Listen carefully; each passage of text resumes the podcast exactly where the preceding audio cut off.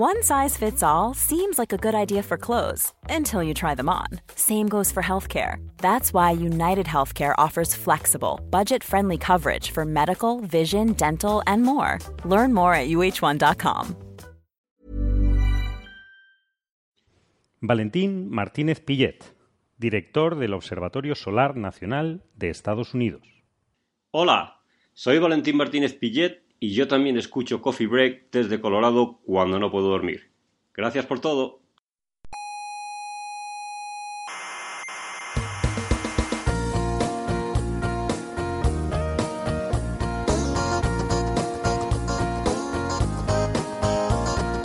Aquí comienza Coffee Break, la tertulia semanal de la actualidad científica. El universo empezó, dicen ustedes, con el Big Bang, ¿no? Exactamente. ¿Qué, qué había antes? ¿Qué había antes? Listo. Yo- yo ¿Qué le- había yo- antes? yo- yo le cuento. ¡Soberbios! ¡Científicos soberbios!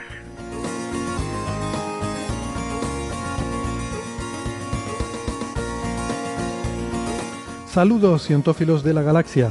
Sean todas bienvenidas a la sala Pléyades del Instituto de Astrofísica de Canarias.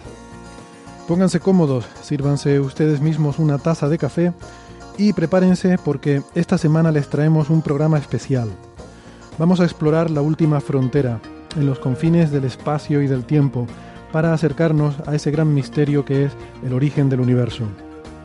Les habla Héctor Socas y esto es Coffee Break Señal y Ruido. Hoy con el episodio especial La cosmología según Planck. El satélite Planck de la Agencia Espacial Europea y la gran colaboración internacional que ha formado a su alrededor acaban de publicar las medidas más detalladas y más precisas hasta la fecha sobre el fondo cósmico de microondas. Y estas medidas son muy importantes porque nos hablan del origen del universo y también de su posible destino final. Entre otras cosas podemos aprender sobre la energía oscura, sobre la inflación o sobre la propia geometría del espacio. Hoy tendremos el lujo de poder debatir sobre estos resultados y estos conceptos tan apasionantes en nuestra tertulia con un grupo de amigos que son expertos en el tema y forman parte de esa colaboración internacional que analiza y estudia los datos de Planck.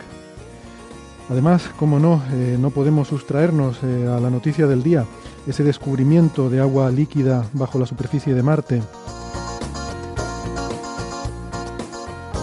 Pero antes, si me dan un minuto, eh, les recuerdo que nos pueden escuchar en internet, en las plataformas de Evox, en Apple Podcast y también en TuneIn. Les recomendamos que se suscriban para que tengan así el último episodio disponible siempre en su móvil, que no les cuesta nada. Eh, y también nos hace ilusión que le den al botoncito de me gusta si es que les gusta el programa. Les recuerdo que estamos en Facebook y en Twitter eh, y además en Facebook tenemos el club de fans eh, que les aconsejamos que se apunten si se aburren mucho durante la semana, entre que esperan de un coffee break al siguiente. Toda la información sobre cómo suscribirse, dónde está el club de fans, dónde encontrarnos en redes sociales, todos los episodios, todo eso eh, lo, hemos juntado en nuestra página web que pueden encontrar en la dirección señalirruido.com con ñ y todo junto, señalirruido.com. No solo tienen ahí todos los episodios, sino que también vamos colgando las referencias, los papers y los artículos que discutimos cada semana. Así que si alguien quiere ampliar conocimientos, ahí tienen eh, un buen punto de partida. Para hablar con nosotros, eh, lo que preferimos es a través de las redes sociales porque es posible que lo que nos quieran comentar o preguntar eh, también les interese a otros oyentes. Pero si tienen alguna cosa muy privada, también nos la pueden enviar a la dirección de correo oyentes arroba señalirruido.com. Eh, les recuerdo que nos pueden enviar sus preguntas como grabación de audio y de vez en cuando pondremos algunas eh, que nos parezcan más relevantes o que puedan ser interesantes para debatir algunos temas, eh, las pondremos en antena. En cualquier caso, siempre intentamos responder a todos sus mensajes dentro de la medida de, de nuestras posibilidades. Estamos en varias emisoras de radio. En Canarias eh, estamos en Icoden Daute Radio, Radio El Día, Radio ECA y Ondas Yaiza. En Madrid en la emisora Onda Pedriza de la, de la Sierra. En Aragón estamos en Radio Ebro. Y en Argentina en la FM 99.9 de Mar del Plata. En nuestra página web tienen los horarios y las frecuencias con las que estas emisoras emiten nuestro programa.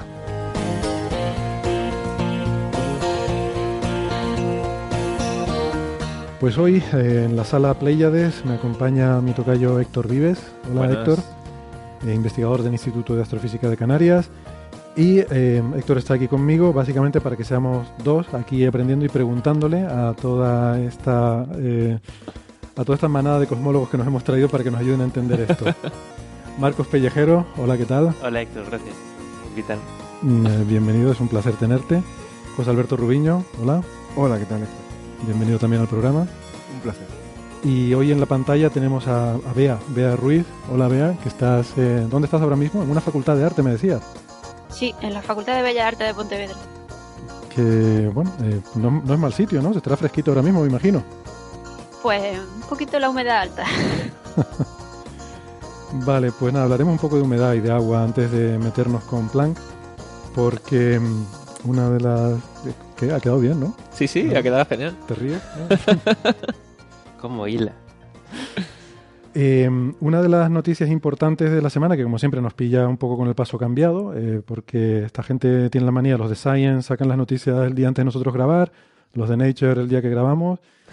Igual podíamos cambiar el día, pero entonces van a cambiar ellos también, estamos en las mismas, Claro. así que no tiene mucho sentido. Entonces, bueno, yo no me he leído el paper todavía, pero escuché a Alberto Aparici hablando en la brújula y me leí el blog, el, el blog de Daniel Marín en Eureka Blog, así que me doy por, me doy por documentado. Sí, Yo me he leído como 10 enlaces o más. Pero el paper entero no. Vale, bueno, como eh, no hemos tenido tiempo de leerlo, pues eh, intentaremos para la próxima semana igual prepararlo un poquito mejor. Pero no sé si quieren comentar algo, ¿no? De este descubrimiento de agua líquida en Marte, ¿no? En principio es un, un descubrimiento importante. Sí, o sea, se podría empezar por comentar el tema de los Perdón. de los titulares. Siempre nos encanta. Sí, es que muchos han dicho lago, pero tal vez sería mejor una masa de agua líquida. Porque, claro, el descubrimiento se ha hecho por radar. Mandando pulsos de radar a la superficie de Marte. Y se ve que hay zonas que debajo de unas capas de hielo de un kilómetro y medio eh, refleja muchísimo más que si fuera el cambio de hielo a roca. Y eso indicaría que hay una capa de agua con sal líquida bajo el hielo. Esto se ha visto en lagos terrestres, bajo el hielo de la Antártida o del Ártico. Y claro, esto es zona tiene como una extensión de 20 kilómetros y una profundidad mínima de casi un metro. Se dice mínima porque, claro, el radar se refleja en el cambio de medio. Claro, en la superficie del agua, ¿no? Claro. No en- sabes cuánto hay por ahí para abajo. Exactamente. Entonces, para, dicen que para detectar la señal tan fuerte como la detectan, que de hecho, o sea, el radar se refleja con más fuerza en esta capa de supuesta agua líquida que en la superficie misma de Marte. Dicen, para detectar tanta señal, mínimo tiene que tener casi un metro de profundidad. Ah, una pregunta. Entonces, el agua, o sea, no son unas moléculas de agua mezcladas Claro, con exacto. tierra o, bueno, tierra, lo digo tierra calcita o lo que sea que haya en Ya, Marte. o sea, No, sí, sí sí, podría no son ser, min- pero, pero, que no es un mineral agua. sólido hidratado, digamos. Vale. Es agua líquida que podría estar o bien formando barro o una salmuera o estar saturando una zona como si fuera un acuífero. Entonces, el hecho de que haya titulares que hayan dicho lago lleva confusión, porque nos imaginamos una caverna enorme con vida buceando ahí. Pero es que uno dijo, como tiene más de un metro, hizo la analogía, se podría bucear ahí. Pero claro, a lo mejor es barro. Técnicamente se podría bucear ahí, pero te quedas como los niños de Tailandia. No muy- no sé. Entonces, claro, eh, Bueno, pero los niños de Tailandia era agua lo que había. ahí era agua, Era agua, era agua. pero era difícil salir. Es que el, el asunto es, eh, bueno, yo no sé si, si ustedes, eh, Bea, Alberto, Marcos, quieren comentar algo, no sé si lo han leído, pero el asunto es que la señal de radar, o sea, la cuestión es que tú tienes un, un radar que en algunas longitudes de onda se refleja en la roca y es lo que vemos en la Sí. superficie, te sirve para medir altitud y este tipo de cosas, pero hay algunas longitudes de onda que penetran en la roca, Entonces, la roca es transparente, entonces esa onda penetra más hacia abajo y se refleja en el agua. Entonces, si hay roca inundada de agua, eh, tú no ves la roca. Claro. Entonces, por eso podría ser, no sabemos seguro que sea una masa de agua, podría ser roca y agua mezclada, ¿no? Podría ser barro. O sea, tú solo, solo, solo eres sensible a esa capa de agua, esa interfaz entre eh, el hielo y luego de repente agua, agua líquida. Y entonces por eso se dice que, lo que dice Héctor, ¿no? Que no es seguro que sea un lago. Podría ser aquello un lodazal Claro. o Subterráneo. Hombre, un lo, acuífero. Lo bonito también es que ahora sabemos dónde buscar, ¿no? O sea, Sí. han encontrado Sí. esto y dices, vale, de acuerdo. De hecho, o sea, esta es una zona. o sea, el tema es que el descubrimiento lo han hecho ahora con una misión que se lanzó en 2003. Sí. Y dices, ¿por qué no se ha detectado Es la antes? Mars Express, ¿no? Exactamente, la Mars Express. Mars Express de la Agencia Espacial Europea. Sí, que ha habido algún titular, la agencia F dijo, la NASA descubre tal.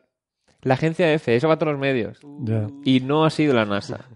Bueno, pero la NASA participaba, porque de hecho En este la- instrumento... el instrumento. Sí, el instrumento es italiano. También otros dicen, científicos italianos descubren... A mí, en fin, Claro. las Sí. banderitas no me gustan mucho en estas cosas, ¿no? Pero siempre... Es verdad que el instrumento es mayoritariamente italiano, del INAF, eh, pero tiene una contribución también de la NASA. ¿no? Sería Claro. precioso, ¿no? La humanidad descubre... ¿Por qué no? Ya. Claro, los científicos descubren, ¿no? O Sí, pero siempre Las que- científicas, ya, vamos, tirámonos al, al agua, venga.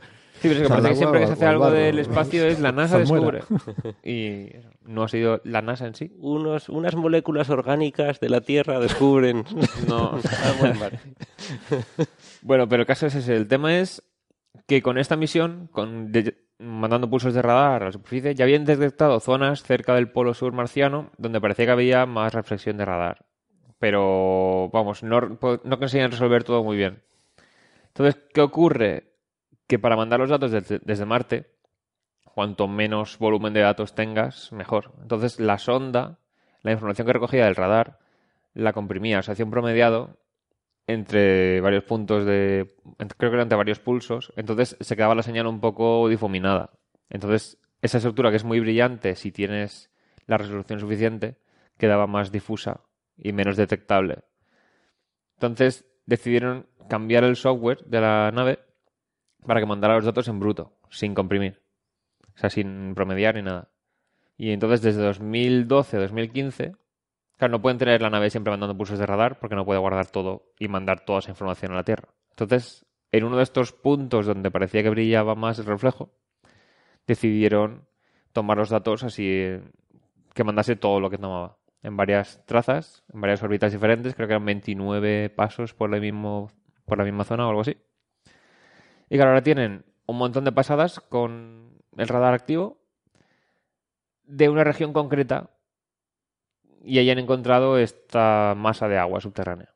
Entonces, claro, dicen que hayamos encontrado una sería indicativo de que puede haber más, pero no hemos analizado más zonas en tanto detalle como en esta.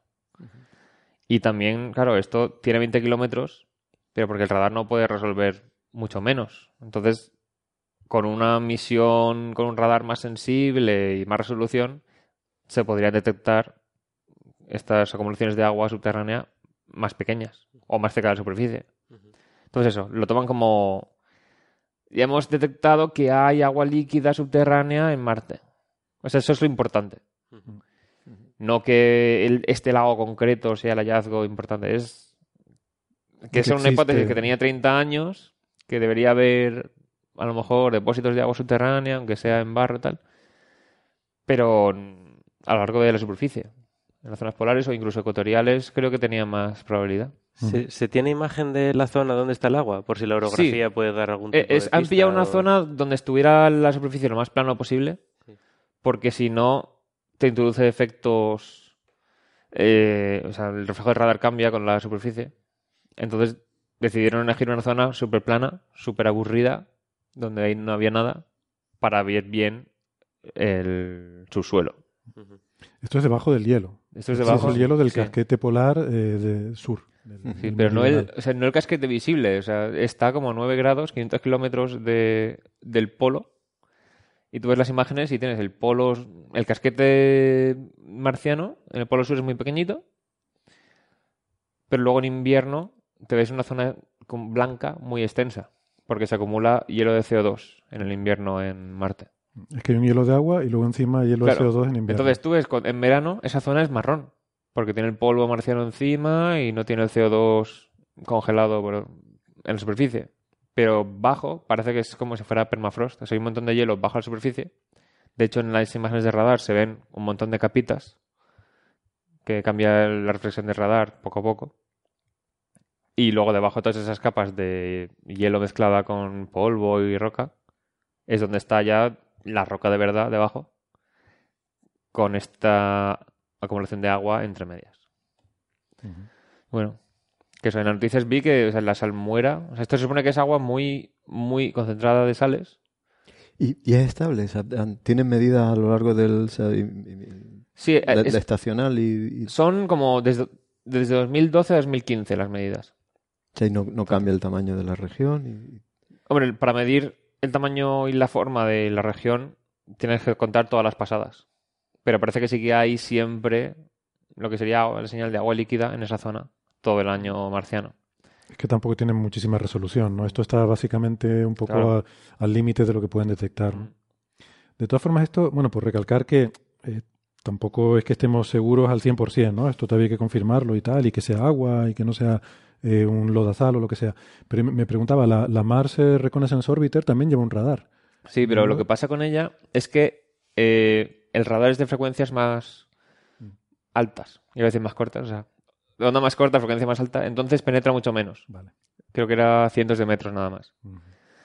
Hay gente de la misión de la Mars Reconnaissance Orbiter que dicen, bueno, pero si refleja tantísimo, deberíamos haber visto algo. Y no hemos visto. Entonces ahora están viendo a ver si, A ver si con alguna otra algo. forma de procesar los datos, algún otro modo de enviar los pulsos, lograrían ver algo en esa zona ellos también. Porque eso sí que sería la comprobación con dos instrumentos diferentes. Es que yo creo que por eso, ¿no? Que hay que poner un poco... Esto no es que alguien llegue y saque una foto del lago. Claro. ¿no? no, no, no. Eh, o sea, la interpretación es muy complicada. O sea, tú tienes una señal de radar que envía la nave desde órbita. Ese radar, esa señal de ese pulso de radar refleja en la superficie y luego tú mides el reflejo, ¿no?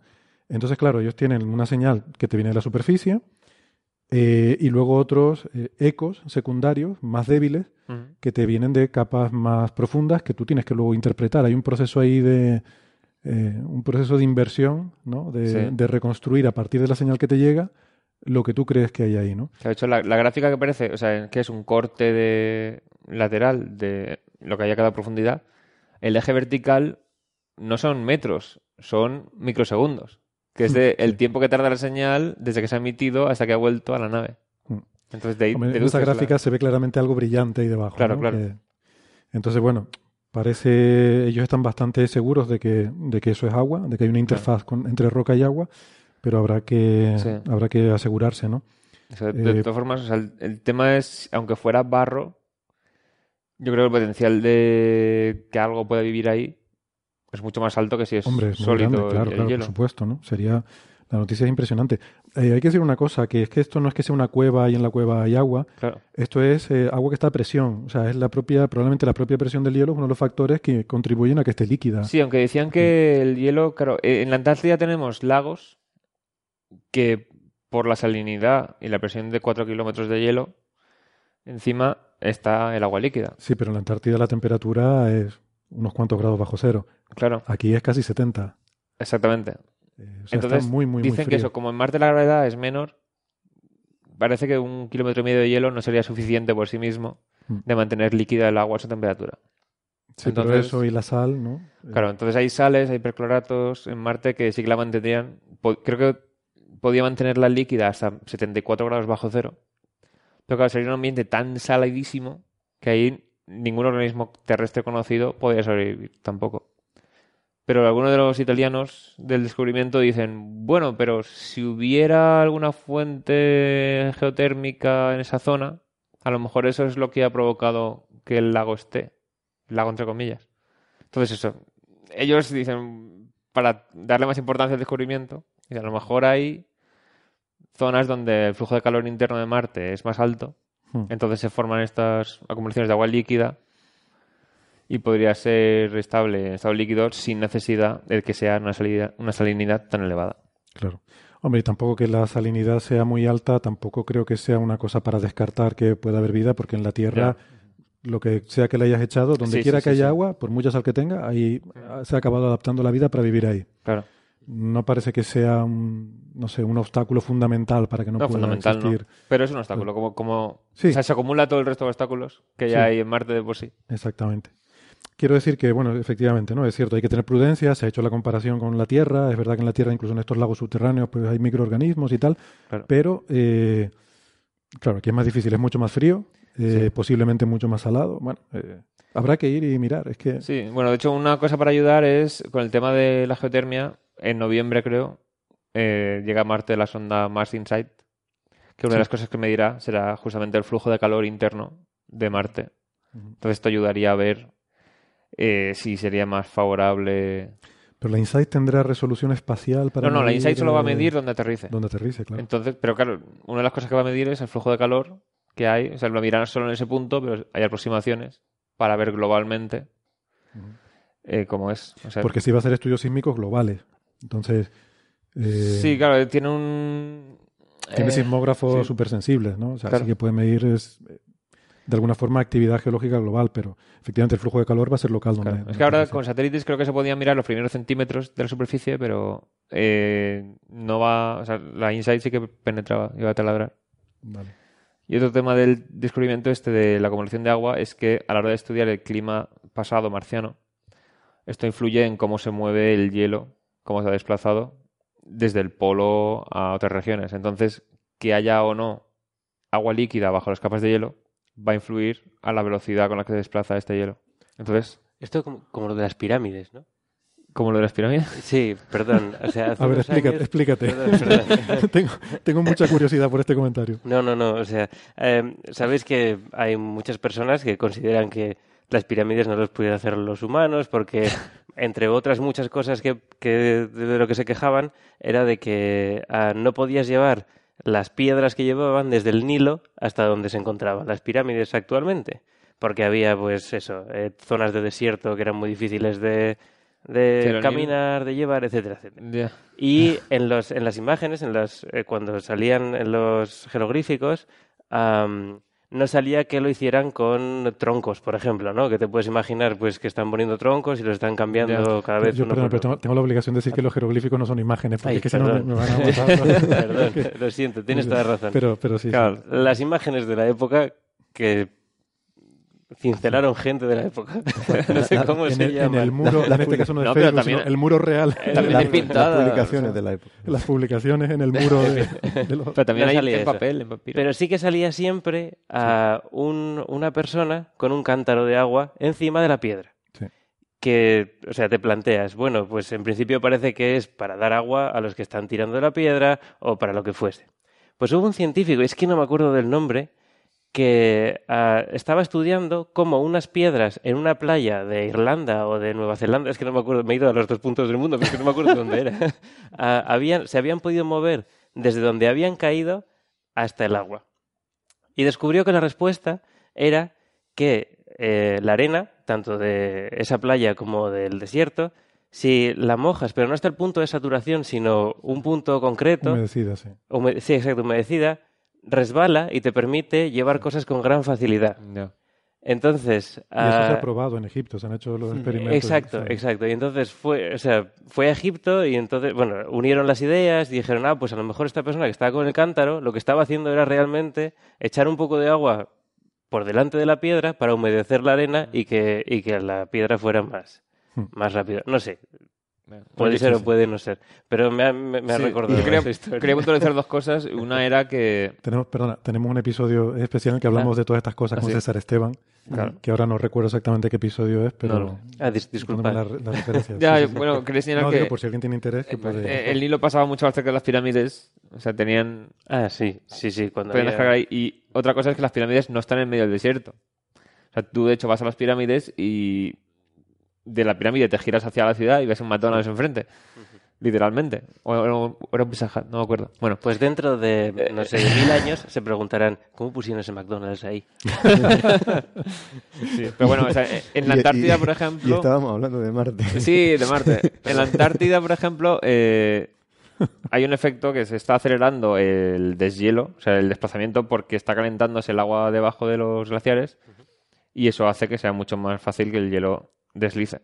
Entonces, para estudiar el clima marciano y cómo se deslizó el hielo del polo en épocas, en eones anteriores casi, pues es importante ver qué cantidad de agua líquida puede haber debajo de ese hielo porque luego para hacer todos los cálculos y ver cómo se ha desplazado todo, pues eso, que tiene más relevancia aparte de ver si hay vida o no. Oye, vea, que si quieres meter base en cualquier momento, tú no te cortes ni No, interrumpir, no. ¿eh? Que como estás ahí, en, estás ahí en la pantalla, pobrecilla, pues parece que estás, que estás más lejos. Estoy, estoy, estoy aprendiendo, estoy aprendiendo. Eh, pues nada, que mm, esto está muy bien porque mm, siempre hacemos la broma esta, ¿no? De que eh, han descubierto agua en Marte, otra vez. Otra vez. Otra vez. Pues sí. Otra vez creemos que han descubierto agua en Marte, ¿no? Pero en este caso es muy interesante porque Claro. Siempre decimos que cada, cada descubrimiento de agua en Marte tiene sus matices y sus peculiaridades. Este es el primero, insisto, de confirmarse. Es el primero que, primero, eh, estamos hablando de agua líquida y permanente. Exactamente. Porque hasta ahora o bien teníamos, sí, eh, yacimientos de hielo subterráneo. Muy interesante. Pero está Eh, agua estaciona el agua no puede no es estable en la superficie de Marte, uno de los problemas que tiene, pero eh, de forma transitoria sí que pensamos que, que de vez en cuando por agua alguna líquida. zona el agua líquida de vez en cuando corre eh, de forma transitoria, ¿no? Pero aquí tenemos una eh, una gran masa de agua líquida permanente, ¿no? Sería la diferencia con, con- Claro. esto es de interés geológico, ¿no? Por, por entender cómo Sí. esa agua está ahí, además los casquetes polares, etcétera, y sobre todo astrobiológico, por lo que decía. Héctor, de que podría haber bichitos ahí viviendo, ¿no? Eh, no tanto, es algo que nos han preguntado desde el punto de vista de colonización del planeta, porque Claro. eh, tenemos estas reservas de hielo a un metro, o sea, tú en algunos sitios en Marte tú escarbas un poquito y tocas De hielo. hecho, la, la sonda Fénix en la zona polar, digamos, del norte, era 5 centímetros, creo, el hielo. Ujú. Excavaba 5 centímetros y ya hay hielo ahí. Por eso. Bueno, hay muchos sitios que es un metro, pero vamos, Sí, sí, sí. entre centímetros, metro, cuestión de metros, encuentras hielo abundante, ¿no? Entonces, bueno, eh, eso es más interesante. Esta agua de la que estamos hablando, primero, es saladísima Claro. y segundo, está a kilómetro, un kilómetro y medio. un kilómetro y medio bajo hielo. Bajo hielo. sí, exacto. con- si lo que quieres es agua, Exactamente. entonces eso. Exactamente. Bueno, pues esa era, ya digo, ¿no? La noticia que, en fin, que ha revolucionado últimamente lo- los mentideros estos días. Eh, insisto, si acaso para la semana que viene podemos intentar leer un poco los papers y ver Sí. si vale la pena tratar algo más. Esto es un poco nuestra primera, nuestra primera reflexión sobre el asunto. Eh, también estos días, ya que Marcos abrió el, eh, ¿no? Eh, la, la lata de, de gusanos de Egipto, pues Ha sido sin querer. Podemos decir sin querer. No estaba planeado, efectivamente, pero me viene bien porque también nos han preguntado por la historia del sarcófago. El sarcófago de Alejandría. El sarcófago. El sarcófago. Entonces, bueno, eh, le voy a decir una cosa. Lo del sarcófago lo comentaremos otro día porque estamos preparando un programa muy chulo eh, sobre eh, otras cosas en las que yo creo que pega mejor esto y hablaremos con gente que sabe mucho de estas cosas y hasta aquí puedo leer. Pero pronto, pronto hablaremos del sarcófago y otras cosas egipcias.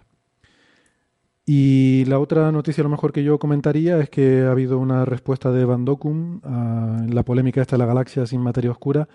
Yo no he leído los papers, pero me han dicho que es lo del blog, lo que contó en su blog, que eso sí lo estuvimos comentando aquí hace un par de episodios, pues que lo ha puesto ya en papers y lo han enviado a, a la revista Yo, yo vi científica. el artículo en, en, en el archive. vamos. Sí. Eh, ¿Llegaste a leerlo, el artículo? Eh, no, eh, bueno, solo el, el Astra eh, y me, me recordaba mucho a lo que habíais comentado. Pero no, no he leído el artículo en detalle. Pero quizá eh, Nacho podría Sí. Eh, Na- Nacho los ha leído y comentarnos en más detalle, ¿verdad? obviamente. y Ha- ha- ¿Han cambiado la, la técnica de, de medir la distancia, que era la discrepancia especial, o, o no? ¿O siguen, ¿O siguen manteniendo con la misma técnica? Obviamente obtienen la misma distancia. sí. Bueno, ellos eh, lo que hacen es que critican el, el trabajo de, de Nacho y colaboradores diciendo que es que ellos estaban confundiendo estrellas de, mm, de, de la rama asintótica. O sea, Mm. que, a ver si recuerdo bien cómo era el argumento, porque hace un par de semanas que hablamos de esto. Que, bueno, primero dicen que no se veían gigantes rojas en la galaxia y que eso Sí. no sería explicable si la galaxia está lejos, pero no si la galaxia está cerca. Y que Nacho et al habían confundido gigantes rojas con estrella- estrellas de la rama asintótica gigante, ¿no? Y entonces esa era la crítica que hacían ellos al, al paper de Nacho. Y luego se referían a otra estimación de distancias que habían hecho otros autores que era mm, parecida a la que hacían ellos, pero no recuerdo en qué técnica estaba basada. Vale, o sea, Entonces- esencialmente sigue siendo lo mismo, la misma respuesta que habían entonces puesto. Sí, es lo que pusieron en el blog, yo creo. Sí, sí. Vale. sea, hay dos Eh, papers. bueno, estoy, estoy recordando el Astra. U- utilizan el, Eh, o sea, otra medida de distancia utilizando el máser de una galaxia que tienen de referencia y, y obtienen un valor ligeramente inferior que el que ellos tenían, eh, de 18 megaparsec, pero sigue siendo, es incompatible con el del trabajo de, de Nacho, que daban valores de 13 megaparsec. Sí, ellos les salía básicamente la mitad de lo del paper original de, de Van Document Nature. A ver, he llegado a la, la página de Bandocum. Sí, Dice, última actualización en el 22 de julio, esta Ajá. semana. esta semana. Y a ver, Novio Trujillo mencionó. Bueno, ellos, ellos enviaron dos papers, ¿no? Porque había, habían recibido dos respuestas, una la de Nacho criticando la distancia y otro artículo de, creo que era Martin, el autor principal, et al, que eh, criticaban las medidas de dispersión de velocidad de los cúmulos. Y, y entonces ellos en el blog ponían dos respuestas y creo que eso es lo que han eh, convertido ahora en dos papers que, que han enviado. Me hace gracia porque, o sea, el otro día creo que fue, no, no fue Olga, fue otra persona, que viendo lo de Marte, dice, la única noticia es la ciencia, lo demás es chismorreo. Y yo le respondo, bueno, en ciencia también hay mucho chismorreo. Y pensando en esto, o sea, la gente está venga a sacar papers ahora, que en realidad son gente peleándose. Sí. Es una dis- es gente discutiendo, pero eso también es hacer Pero eso está bien. sí, Claro, sí. claro. Pero- pero eso no es chismorreo, eso es debate, ¿no? O sea, se puede discutir en plan de, no, tú no tienes razón. O se puede discutir en plan de, yo tengo este máser Sí, que- cuya distancia es... Claro. Son discusiones diferentes. Claro, claro. Son discusiones diferentes. Pero los que lo vemos siendo científicos, lo vemos ahí en plan, oh, pelea, pelea. No, no, pero es que hay, o sea, es que el- Sí, sí, sí, es sí. importante transmi- transmitir también que la Sí. ciencia no es dogmática, ¿no? Que, Es- Mm. que tú puedes decir una cosa y otro no estar de acuerdo. Entonces, bueno, ahí están intercambiando papers. No sé si luego vendrá otra respuesta de Nacho y tal. Y yo creo que al final deberían ya dejarse de toda esta discusión y preguntarle a Iker Casillas directamente. que haga una encuesta en Twitter y, y dé la respuesta. Pero eso no da un montón de puntos en el currículum de tener un montón de papers. Eso es verdad. es que eso de discutir con papers, eso para el currículum es genial. Sí, sí, y las citas. Te sí, dispara, sí, sí. te dispara las citas. Claro, o sea, en cada, cada paper nuevo tiene que citar todos los anteriores de la discusión.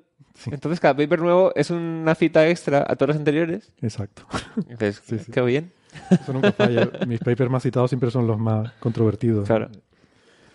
Bueno, mm, vale, pues nada, si quieren nos metemos ya entonces con lo que hayamos anunciado. O sea, esto va a ser un especial sobre la misión Planck. Y, y para eso, pues yo creo que estamos, no se puede estar mejor eh, acompañado eh, de lo que estamos aquí. Em, no sé, Héctor, ¿qué, qué les preguntamos a esta gente? Quizás...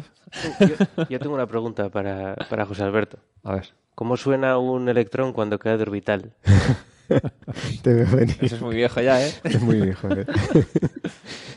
Creo, creo que diciendo que hemos hablado de, de Planck hemos reventado un poco el chiste, ¿no? Sí. Lo- Tenía que haber esperado un minuto y, y así nos pillaba desprevenidos. Perdón. Hay otro que es el sonido que hace cuando eructa, ¿no? Sí. Sí. lo conoces también, ¿no? Bor. Ay, Dios mío. Eh, si quieren podemos empezar por una introducción así un poco somera de lo que es la cosmología moderna y luego ya los detalles de Planck. Y eso a lo mejor como es facilito, lo podemos contar nosotros, Héctor. Vale. Pero ¿quién empieza? No, no, empieza, empieza. Cuéntanos, Yo, pero, cuéntanos cómo empezó el universo, venga. El no, porque habrá gente, hay que decir, hemos hecho en este Sí, ya. programa un especial de cosmología y también uno sobre el fondo cósmico de Hicimos microondas. uno del, del fondo de microondas. Entonces, en no dos líneas. ¿no? ¿Eh? En dos líneas ya... Entonces, sí, tampoco hace falta a lo mejor entrar en muchos detalles, pero habrá gente, yo que sé, hay de todo en, la, Claro. en la vida, habrá alguien que no lo haya escuchado. Vale. Porque, yo que sé, algún 3 sigma, alguien que haya por ahí sí, que sí, no... sí. Escuchar podcast cuesta porque pilla... Sobre todo podcast de tres horas. Sí. cuesta buscar el hueco. Pues a ver, el universo está donde sabemos, si tiramos eh, el tiempo hacia atrás. Al principio estaba todo muy denso, la materia muy concentrada, eh, tanto que no teníamos todavía ni átomos. Estaban todas las partículas subatómicas a muchísima temperatura y densidad entre sí. Y todo el universo se fue expandiendo, se fue todo enfriando. Llegaron los quarks a formar los protones y neutrones y, bueno, antiprotones. O sea, la materia antimateria empezó a desintegrarse, produciendo muchísima radiación. Con radiación me refiero a fotones, o sea, luz en muchos longitudes de onda. Hasta que llegó un momento que, tras haberse formado ya núcleos atómicos, eh, la temperatura bajó tanto que los electrones que andaban danzando por ahí, siempre eh, con los fotones dándoles energía y evitando que se unieran a los núcleos atómicos para formar átomos en sí, pues cuando la temperatura bajó lo suficiente, ya empezó a ser más estable esta unión. Ya pudieron unirse electrones a protones o incluso núcleos de helio y algo de litio. Y la luz, que inicialmente hubiera chocado con los electrones libres y habría sido dispersada en muchas direcciones, de repente pudo viajar en línea recta. Y claro, como la mayor parte de materia, o sea, la mayor parte de la materia, es que como decir, la masa, digamos, la mayor parte de la masa se había desintegrado y solo una pequeñísima parte quedó como materia, el resto era materia antimateria y se convirtió en fotones. Tenemos un montonazo de radiación que de repente todavía viajó en línea recta, reflejando las diferencias de densidad y energía de unas zonas a otras del universo en ese momento. Cuando ocurrió esto, el universo tenía, no sé si eran, eran 3.000 grados Kelvin. Sí. Entonces... La luz era roja. Sí, era rojiza, infrarroja. Y el universo tenía unos 380.000 años de edad. Entonces, desde entonces hasta ahora, el universo se ha seguido expandiendo. Estos fotones, esta luz, se han ido estirando, ha ido, perdiendo energía, hasta que ahora la longitud de onda es como unas 1100 veces mayor que la que tenían en ese momento. Entonces han pasado de, de ser luz roja e infrarroja a ser microondas. Entonces ahora cuando apuntamos detectores de microondas hacia el cielo, vemos una radiación bastante uniforme, porque el universo era muy uniforme en ese momento, y que corresponde a la que tendría un cuerpo a una temperatura eh, de 3 Kelvin, más o menos 2,7. Tirando para atrás nos salen los 3000 grados. Entonces, este, esta emisión en todo el cielo la vemos prácticamente uniforme, pero si analizamos las diferencias entre unas regiones y otras, y sobre todo si quitamos el efecto Doppler creado por el desplazamiento de nuestra galaxia, que son ya 600 kilómetros por segundo respecto al fondo, pues empezamos a ver unas diferencias de una parte entre. eran 100.000, ¿no? Una parte en 10.000, ¿no? En 10.000. No sé si era 10 a la 5 o 10 a la 4, siempre me lío. 10 a la 5, sí. O sea, una parte en 100.000 vemos diferencias entre unas regiones y otras. Entonces, analizando esta distribución espacial, y también la polarización y tal, podemos deducir cómo era el universo entonces, cómo evolucionó de entonces hasta ahora. Y este fondo que en todo el cielo, en la longitud de onda de microondas, es lo que llamamos el fondo cósmico de microondas. Mm. Y no sé, ¿qué más decir? No, es una introducción estupenda. Eh, me surge ahora una duda que mientras, mientras se lo voy a contar a, Héctor, eh, antes de que el universo se volviera transparente, ¿no? ese proceso que hemos comentado a veces ocurre a los 380.000 años, ¿no? porque hasta entonces los fotones chocan con los electrones, van rebotando, no pueden, no pueden moverse, no pueden ir muy lejos. A los 380.000 años de edad se vuelve transparente porque los electrones se unen con los protones para formar átomos y entonces ya la luz puede moverse libremente. ¿no? ¿Ustedes tienen en mente, no sé, igual les pongo un compromiso, ¿tienen en mente el número de cuánto es el recorrido libre de esos fotones? O sea, ¿Cuánto tardan esos fotones en chocar de un electrón a otro? Era muy denso el universo, ¿no? Tremendamente denso y caliente. O sea, estaba, estaba todo lleno de partículas por todas partes y los fotones iban chocando, ¿no? Rebotando de un lado a otro. Y entonces, claro, como ahora decía Héctor, que luego al, unirse, eh, formar átomos, se vuelve transparente, ya pueden viajar en línea recta, pueden venirnos desde los confines del universo, ¿no? Estamos viendo mm. radiación que viene de lo más lejos que podemos ver eh, en el universo. Eh, miles de millones de años luz de distancia. Pero antes, ¿qué distancia recorría un fotón eh, entre un choque y otro con un electrón? ¿Eso se sabe? Sí, sí, sí, claro. lo podemos, calcular. No, no, te, no, te no, recuerdo el número. No, es un número que se suele mencionar, ¿no? En las eh, pero, pero, lo podemos calcular. Vale, vale. Bueno, nada, era por si lo tenían en mente. Pero... Mí está cargando la Wikipedia, pero... no, no, pero bueno, lo, podemos calcular. Depende, o sea, ¿te refieres a justo antes? Porque durante la historia va cambiando. Va cambiando, claro. Sí, sí. Bueno, la Wikipedia dice muy corto. Claro. Pero ¿cuánto era? En inglés. Es que jamás... No, no, en inglés, was very ah, short. Pero ¿cuánto era? Es, muy corto. A ver, es que es un, ese recorrido depende de la densidad de, electrones. Y como esa cantidad va cambiando con la expansión, era cortísimo eh, este, al principio y en el momento antes de la recombinación pues empieza a ser eh, grande comparado con, eh, con los tamaños característicos. Pero bueno, lo podemos calcular. Vale, vale, no, era una simple curiosidad. no, no, no lo tengo en mente. Pero me parece un numerito interesante para contar en las charlas y eso, y no, no recuerdo que se haya. Que, También, o sea, otra pregunta es, ¿desde el sistema de referencia del electrón o...? Ay, claro, es que estamos hablando de muchos. Es que desde el sistema de referencia del fotón nada tiene sentido. O sea Por que eso. Casi mejor desde el electrón. Pero, vale, entonces, eh, cosas interesantes.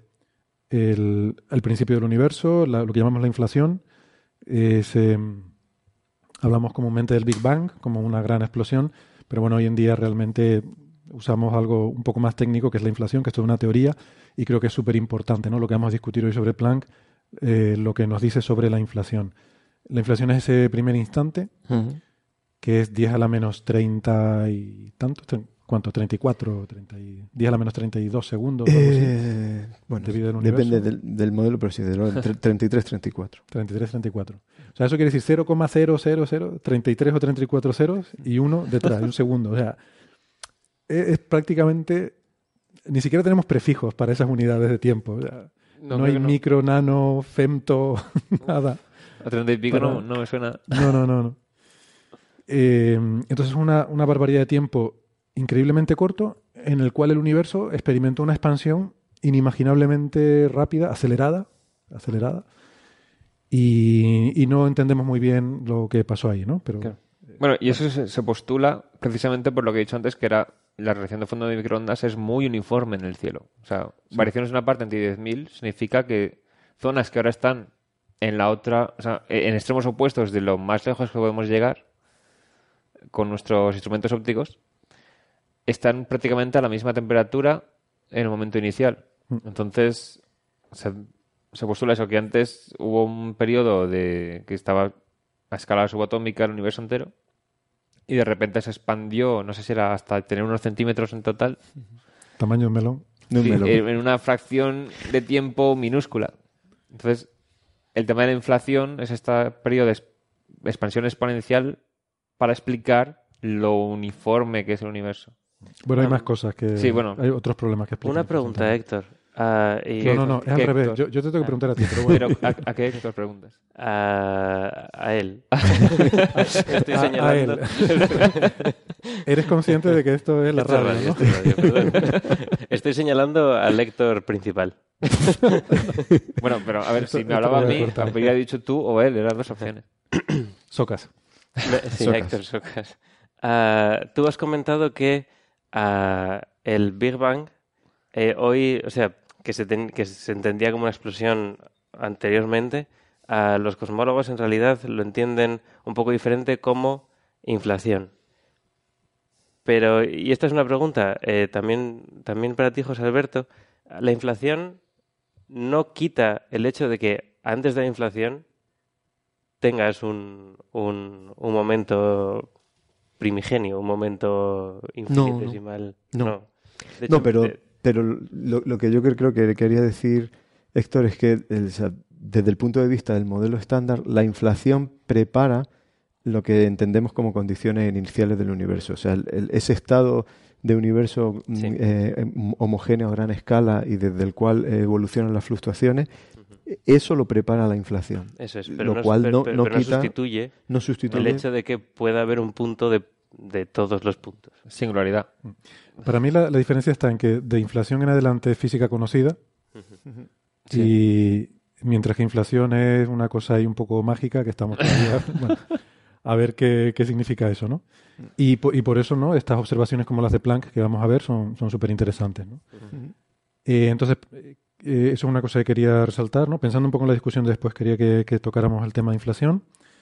Eh, el fondo cósmico de microondas que va a ser el observable, porque a partir de ahí es lo que podemos observar. O sea, lo más lejos, la luz más lejana que podemos recibir no es de las galaxias más distantes, no de las estrellas más distantes, más allá incluso de las galaxias y de las estrellas y todo lo que más distante podemos ver, está ese fondo de microondas, ¿no? Eh, Alberto sonríe, no sé si... Sí, sí. No, no, fue luego Ah. por, unas, cosas Vale. con, con Marco, unas, unas discusiones que tuvimos ayer sobre qué es lo más distante que puedes ver. Lo más distante que puedes ver, sí.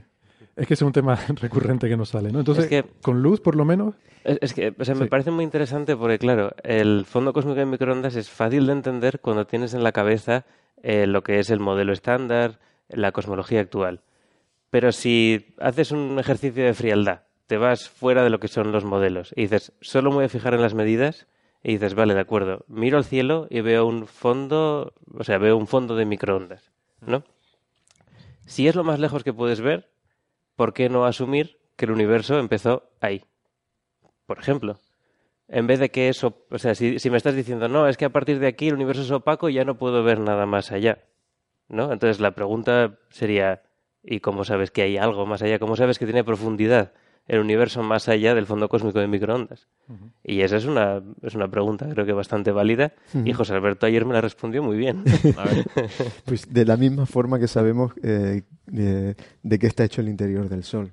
O sea, la luz que nos llega de la superficie del Sol, nos viene, los últimos fotones que se emiten vienen de la fotosfera, pero seguro que esto nos puede contar cómo los modelos del interior del Sol eh, generan la radiación en el, en, el interior, eh, reacciones nucleares, y cómo esos paquetes de energía se van propagando hacia afuera por interacciones, y cómo cuando observamos el espectro, o sea, la descomposición de la luz que nos llega en función de la longitud de onda del Sol, eh, podemos aprender cosas sobre la composición del Sol a distintas profundidades, porque no todas las líneas, por ejemplo, se forman a, distintas profundidades. En el fondo de microondas eh, podemos hacer exactamente lo mismo. Tenemos un espectro, que es un espectro de cuerpo negro. Eh, uno se puede preguntar a qué profundidad en, el cosmos se formó el cuerpo negro. Sabemos que el cuerpo negro estaba formado muy al principio y que ha tenido que permanecer formado desde dos meses después del Big Bang. Eh, cualquier perturbación que haya habido, cualquier inyección de energía que esté fuera del modelo estándar, que se dé más allá de dos meses después del Big Bang, habría distorsionado el cuerpo negro. Y sabemos que el fondo común de microondas tiene un espectro negro, un, espectro de cuerpo negro con mucha precisión. O sea que haciendo esa... el otro día que es el cuerpo negro más perfecto de la naturaleza, más que incluso que cualquiera que podamos hacer en un laboratorio. No somos capaces de hacer un cuerpo negro tan perfecto como el fondo de microondas. Haciendo, haciendo esa analogía con la superficie de una estrella, eh, la luz que nos llega al fondo cósmico de microondas pues sería el equivalente a la fotosfera del Sol. Y donde se nos ha formado el cuerpo negro, pues sabemos que sería el equivalente al interior. Está tan lejos como dos meses después del Big Bang. Pues me encanta la pregunta y me encanta la respuesta. y es que además es que hay multitud de respuestas para esta pregunta y todas son súper interesantes. Porque otra de las cosas que, que me comentaste... La, ah, formación de las líneas, ¿no? Es, es, la formación de las líneas y la estructura. Es un cuerpo negro alucinantemente exacto y preciso, pero si intentas medir correlación entre diferentes puntos de ese, de ese, de ese fondo cósmico, encuentras estructuras. En principio, si fuera completamente aleatorio, si fuera un lo que nosotros llamaríamos campo gaussiano, pero a lo que me, a lo que me refiero es a que cada punto tuviera un valor el que fuera que no dependiese de, nada de alrededor, entonces no verías ningún tipo de estructura. Pero somos capaces de, con funciones matemáticas, medir la correlación entre diferentes puntos y encontramos diferentes relaciones entre diferentes escalas lo cual implica causalidad. Y si hay causalidad, ha tenido que haber un tiempo en el que esas regiones han estado interactuando de alguna forma. Lo cual implicaría que, el universo tiene que venir de antes. Tiene, que haber un proceso físico. Esa es buenísima también. Que también es, O sea, fue una mm. respuesta que me pareció muy, muy interesante. Es muy buena. Yo, si, me permitís, quería terminar la, línea de argumentación sobre el espectro, porque me, gusta la, analogía, poner esa analogía en comparación con las estrellas, ¿no? Em, por ejemplo, las líneas de... tiene el cuerpo negro, o sea, tiene el espectro de radiación del fondo cósmico de microondas líneas. Eh, la predicción teórica es que sí, todavía no la hemos medido, pero eh, hay gente que ha trabajado en la predicción, entre ellos yo mismo estuve trabajando en esto hace 10 años, eh, en la predicción del, de, cómo se forman las líneas de recombinación del, fondo cósmico de microondas y cuando en el futuro, esperemos que en, no muy lejano, tengamos la capacidad para ver esas eh, pequeñas líneas que aparecen como desviaciones del cuerpo negro, eh, pues podremos ver en profundidad más allá del, de, la, de la fotosfera última, o sea, de la superficie de, última. dispersión. Entonces, eh, los fotones que nos llegan del fondo de microondas son 380.000 años antes del Big Bang, pero por ejemplo la primera recombinación del helio, el helio es un átomo... 380.000 años después del Big Bang. 380.000 años después del Big Bang. La primera recombinación del helio, el helio es un átomo que tiene dos electrones, el primero se recombina eh, básicamente cuando el universo tiene 18.000 años, el segundo cuando tiene 130.000 años, y el hidrógeno empieza a recombinarse, empieza a, a- a formarse a, los 260.000 años de edad. O sea que midiendo ese espectro, esa desviación del cuerpo negro, solamente con las líneas podríamos profundizar hasta los 18.000 años de edad.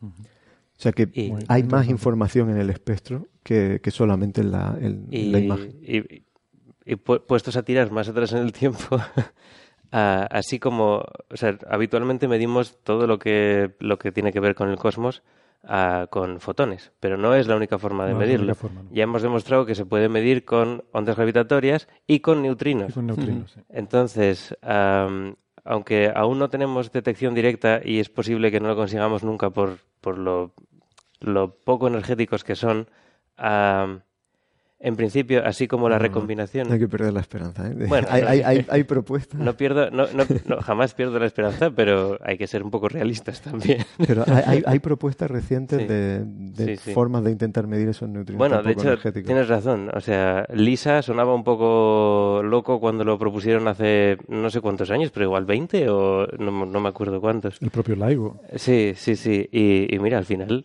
ha sido, ha sido una- un gran éxito. Pero bueno, decir que serían o sea, neutrinos producidos en la formación de los núcleos atómicos al Exacto, y exacto. tal, Cuando se generan los primeros núcleos, eh, los neutrinos, ya no hay fuerza débil que, que esté acoplada con, con- con ellos, entonces tienen un recorrido libre medio que es el tiempo de, que lleva viviendo el universo. Y, y entonces, pues, si fuéramos capaces de medir el fondo cósmico de neutrinos, aún seríamos capaces de ver más allá. Y hay evidencias del fondo cósmico de neutrinos que son huellas que quedan en el fondo cósmico de microondas. Claro, porque Sí. algo En interacciona. lo que, en lo que, en lo que yo he trabajado, ya, que, ya, que, ya que estamos haciendo promoción. no. Pero y sin embargo Eh, eres pesimista. Pero bueno, Ah. sobre la detección de Bueno, pero, neutrinos pero de forma indirecta, o sea, uno de los resultados de Planck, ahora cuando entremos a, a detalle, es- eh, son las contribuciones al campo de, de las De propiedades del sector de los neutrinos. ¿no? Y la, la- la medida indirecta de, de que, de que están ahí, desde que ese fondo de radiación está ahí y está contribuyendo. eh, y que bueno, que en, el- en algún momento, si lo logramos medir, la predicción es que está, está es un poquito más frío que el, que el campo de radiación de fotones, pero que tiene que estar ahí. Eh, Yo quería añadir que Eh, esp- Espera un momentito, porque veo aquí, eh, ya veo aquí como una especie de una apuesta que se puede estar poniendo en marcha, ¿no? O sea, veo que Marco es más pesimista, Alberto es más optimista. Quiero saber si Bea, en este sentido, tiene opinión. Bueno, tiene Yo creo que también no soy todo. Dime, perdona. Yo también soy optimista. Eres optimista, ¿vale? Eh, Héctor. no, yo quería comentar que No, no, no, tienes que también decir si eres no lo sé, optimista o sea, se puede ser optimista pero sin dar el plazo. Las detectará no sé Antes- cuándo. Antes de jubilarnos, lo veremos Uf. Pero tenemos edades diferentes cada uno. en tu sistema de referencia. El sistema de referencia, pues no sé. O sea, sería de aquí. Pero cuenta también si nos quitan la jubilación ya. Bueno, vamos. Veo que no quieres mojarte. No sé, es que treinta y pico años no sé yo si es suficiente. Ya veremos. Bueno. yo pues quería mencionar que estos neutrinos de la formación de los núcleos atómicos eh, vendrían de los primeros minutos del universo. Segundos, segundos, sí. Sí, o sea, bueno, la nucleosíntesis será hasta los mil segundos. ¿no? Entonces, esos primeros segundos, primeros minutos del universo se habrían formado esos neutrinos. La, la mayor parte de los fotones del, del fondo de microondas, aunque son luego preprocesados, vienen de la aniquilación de electrón-positrón, y eso es entre 1 y 10 segundos después Sí. del Big Bang. Yo, Luego se procesan, ¿no? Por, por toda la... eh, Son las este, colisiones. eh, Sí, yo, pre- yo prefiero decir que los paquetes de energía Los paque- la vienen energía, de o sea, ese momento. el campo de, radia- el campo de el radiación... porque el, fot- el fotón es, es- es una excitación de un campo. Sí. Entonces, si lo absorbe un electrón, que es otra excitación de otro campo, ese fotón desaparece. Claro. Y cuando lo reemite, genera otra excitación en el campo que es diferente, que es otra. Puede tener la misma energía y como estamos en cuántica, no, es, no, es- no puedes distinguir partículas individuales. Por lo tanto, Yo creo que estas aseveraciones se hacen eh, de una forma estadística. O sea, tú no puedes seguir un fotón individualmente, ¿no? Pero sí puedes decir, por ejemplo, eh, es que es el mismo caso, volviendo a la analogía con el Sol o las estrellas, ¿no? Que ponía Alberto. El mismo caso de eh, la, la típica cosa esta que se dice, cuando un fotón que se emite en el interior, que se produce en el interior del Sol, tarda un millón de años en salir, en escapar. Dices, bueno, no es el mismo fotón. Para empezar, el que se produce es un rayo X y lo que te sale, afortunadamente, es lo Claro. visible. Y además serán muchos fotones al final de ese, de ese. Eh, entonces, lo que puedes decir es, si, si, si yo de repente enciendo el núcleo del Sol, tarda un millón de años en ver efecto en la superficie. Es una forma de decir estadísticamente, no, no es que tú puedas seguir individualmente un fotón en particular, ¿no? Me hace gracia eso porque la película Sunshine te cargas el final porque dices, vale, reactivamos el núcleo del Sol, pero ya lo verán los que sobrevivan dentro de un millón de años en la Tierra. No he visto esa película y creo, creo que no siento ninguna Ah. necesidad imperiosa de ponerme a verla ahora mismo. Per- perdona, Héctor Socas. Ah, un- una pregunta para, para Bea. Siguiendo esta. eh, o sea, es que no lo había pensado hasta ahora, pero siguiendo esta discusión sobre cuánto de profundo podemos ir viendo ah, más allá del fondo cósmico de microondas, si se puede medir. ah, Beatriz, tú trabajabas en campos magnéticos, ¿verdad? En, en intentar estimar campos magnéticos de, que, que podía haber en el, Primordiales. del Ujú. fondo cósmico de microondas. O sea, ¿cuánto de profundo podría, o sea, si, si los encontráis, ¿a cuánto de profundo se podría, po- se podría aseverar que vienen? Porque tienen que venir de movimientos de partículas, no lo sé. No sé, pregunto, como las Pues- manchas del Sol, asumo que se puede decir, pues este campo magnético por lo menos tiene que venir de una profundidad, la que sea. Mm, Más que de profundidad, podríamos, bueno, sí, e- indirectamente, ¿no? Podríamos decir más o menos eh, de qué época, si fueron producidos en mecanismos inflacionarios, en transiciones de fase, y todo esto te, te lo da un- la- una característica que es el índice espectral del campo magnético. O sea, dependiendo que ese índice espectral sea uno u otro, eh, se originaron en uno, en un momento, en un momento inflacionario, en una transición de fase, y, y poco más, ¿no? Es la, es la única forma que tenemos de distinguir cuándo, cuándo fueron generados. Vale. Bueno, entonces tenemos como formas de llegar más allá del fondo de microondas, es buscar líneas espectrales en el fondo de microondas, buscar neutrinos, eh, primogenios, O, primigenios, o- o las, pro- las propias ondas gravitacionales. las ondas gravitacionales, que eh, dejan su huella indirecta en el fondo de microondas. ondas gravitacionales de la inflación. Sí. De la inflación, claro. Sería lo más, 10 a la menos 33. lo más atrás. Y estos campos magnéticos que no sé cómo se podrían diagnosticar, cómo podríamos observarlos por Bueno, el pues efecto sí, sobre el como, CMB también. como vamos a hablar ahora de Planck, pues eh, Beatriz nos puede contar, eh, es, es uno de los eh, resultados legados de Planck. No, no está asociado a uno de los artículos ahora de 2018, pero sí en la tanda de 2015 hubo eh, un estudio sobre, sobre campo magnético primordial y las restricciones que pon- ponía Planck. Vale, pues entonces vamos a eso. Como eh, nos quedan cinco minutos para hacer la desconexión de la radio y esto es un especial sobre Planck, vamos a empezar a hablar sobre Planck. es el momento, venga, en cinco minutos. Y aquí empieza el Que programa. Planck, eh, entonces cuéntanos un poco, Bea, es una, una misión de la Agencia Espacial Europea justamente para observar este fondo cósmico de microondas del que hemos estado hablando, ¿verdad? Sí, y fue es una misión que se propuso, creo que a mediados de los años 90, ¿no? Que ya lo dijo Marian el otro día, que estuvo buscando, que inicialmente se llamaba eh, Cobra. Cobra ¿no? Samba. Era- eran dos dos instrumentos, Sí. eh, pero que luego se unieron en una única propuesta. Bien, buena idea.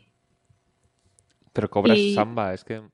Cobras era la propuesta de, de baja frecuencia, que luego se convirtió en el instrumento de baja frecuencia de Planck, y Samba era la propuesta de alta frecuencia. Buenos acrónimos. Vale. Creo que fue, fue seleccionado en el año 96, ¿no? Y Eh, empezó sí, como misión. no- como misión, exacto. Y, y no sé en qué momento exacto se le cambió el nombre a Planck. Eh, creo que, a- supongo que a, los años- eh, a principios del año 2000 o por ahí, ¿no? A alguien se le caería un electrón al suelo. Eureka. Y bueno, pues es una misión eh, que fue lanzada al final, en, después de varios retrasos, como todo, en el año 2009.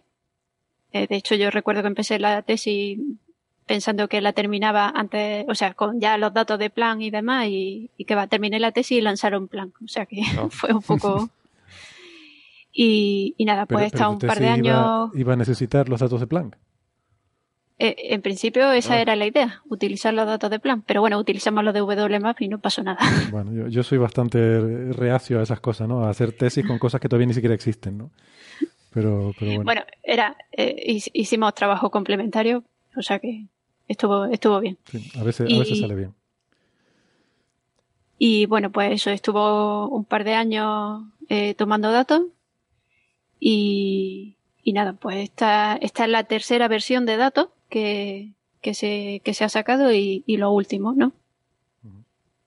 Porque ya en principio es el fin de la misión, ¿no? O sea, ahora se La, han la- publicado la estos misión papers. acabó en, en octubre de 2013. El, nominalmente tendría que haber hecho dos mapas completos del cielo, dos surveys, como los llamamos. Eh, y la misión nominal eh, finalizó, a finales, eh, finalizó en noviembre de 2010. Lo que pasa es que extender, ¿no? Si- eh, si se, todavía- se pudo extender.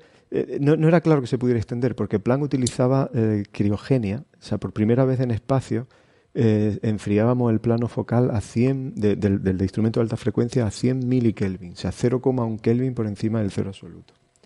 Entonces, para eso lle- llevaba una carga de, de helio y, y ese helio pues tenía una vida finita. Claro, se acaba. Y, pero bueno, o sea, la misión nominal eran dos mapas completos del cielo. Finalmente se pudieron hacer cinco. Y, o sea que se superó con creces el objetivo de la misión. Y después de que se acabó el- la carga de helio, el- los detectores de baja frecuencia eh, no necesitaban estar enfriados eh, a tanta a tan baja temperatura, podían estar a la temperatura ambiente y siguieron durante otros tres surveys más. O sea que al final se completaron ocho en total con el instrumento de baja frecuencia y cinco con el de alta. Y, y la misión ya se apagó en octubre de 2013. Ah, ya no está tomando datos. Vale, vale, vale. Lo que hay es, claro, se continúa la misión en el sentido que se sigue financiando operaciones y trabajo de gente que sigue analizando esos datos y, escribiendo papers con, con esos datos. Vale, pues bueno, Planck nos ha dado, como digo, las medidas más detalladas y precisas que tenemos de ese fondo cósmico de microondas. Eh, y es noticia estos días porque hace cosa de una semana o diez días se publicaron estos artículos con los resultados más recientes y se, se publicaron esto- estos datos. Eh, bueno, pues ahora mm, eh, vamos a, llegamos aquí a la primera parte del programa. Eh, nos despedimos de, de los oyentes que nos escuchan por la radio y les invitamos si quieren seguir. Ahora vamos a hablar de estos resultados y qué es lo que aportan de nuevo sobre esa visión de la cosmología que hemos estado discutiendo. Pues ahora hablaremos de qué es lo que Planck eh, nos ha permitido entender mejor y en qué cosas hemos avanzado. Así que si les interesa el tema, pues les invitamos a que sigan escuchándonos en Internet, que se apunten al podcast, que, que es muy divertido. Y nada, que sean, al final nos tiremos aquí dos horas hablando, de verdad que se, se va, se va enseguida, se va enseguida porque ya verán que, que esto, esto va rápido. Pero vamos, que si no, si, si tienen otras cosas que hacer, pues no pasa nada, nos escuchamos la semana que viene y, y, y nada. Así que mm, eso, nos despedimos hasta la semana siguiente, hasta la semana que viene de las radios. Si escuchan el podcast, no toquen nada, que volvemos enseguida. Hasta ahora.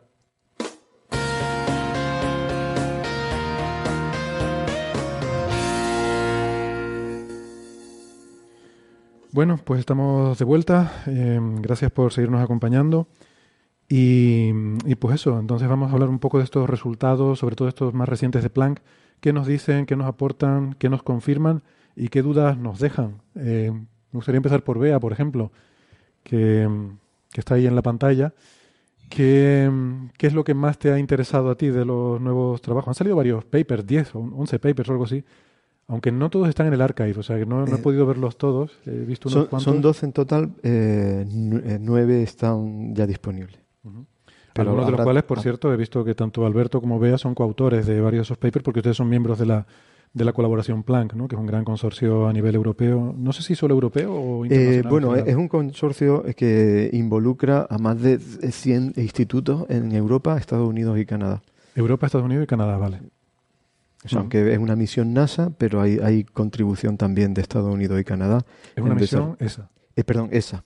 Eh, aunque es una misión ESA eh, de, la, de la Agencia Espacial Europea, hay contribución de, de Estados Unidos y Canadá en desarrollo de... de Esto es habitual, ¿no? Siempre Sí. las, las misiones de las diferentes agencias siempre suele haber contribuciones más modestas de las otras agencias, ¿no? Hay mucha colaboración en ese sentido. Que mm, eso, vea, que no sé, ¿qué es lo que más te más llamativo te ha parecido?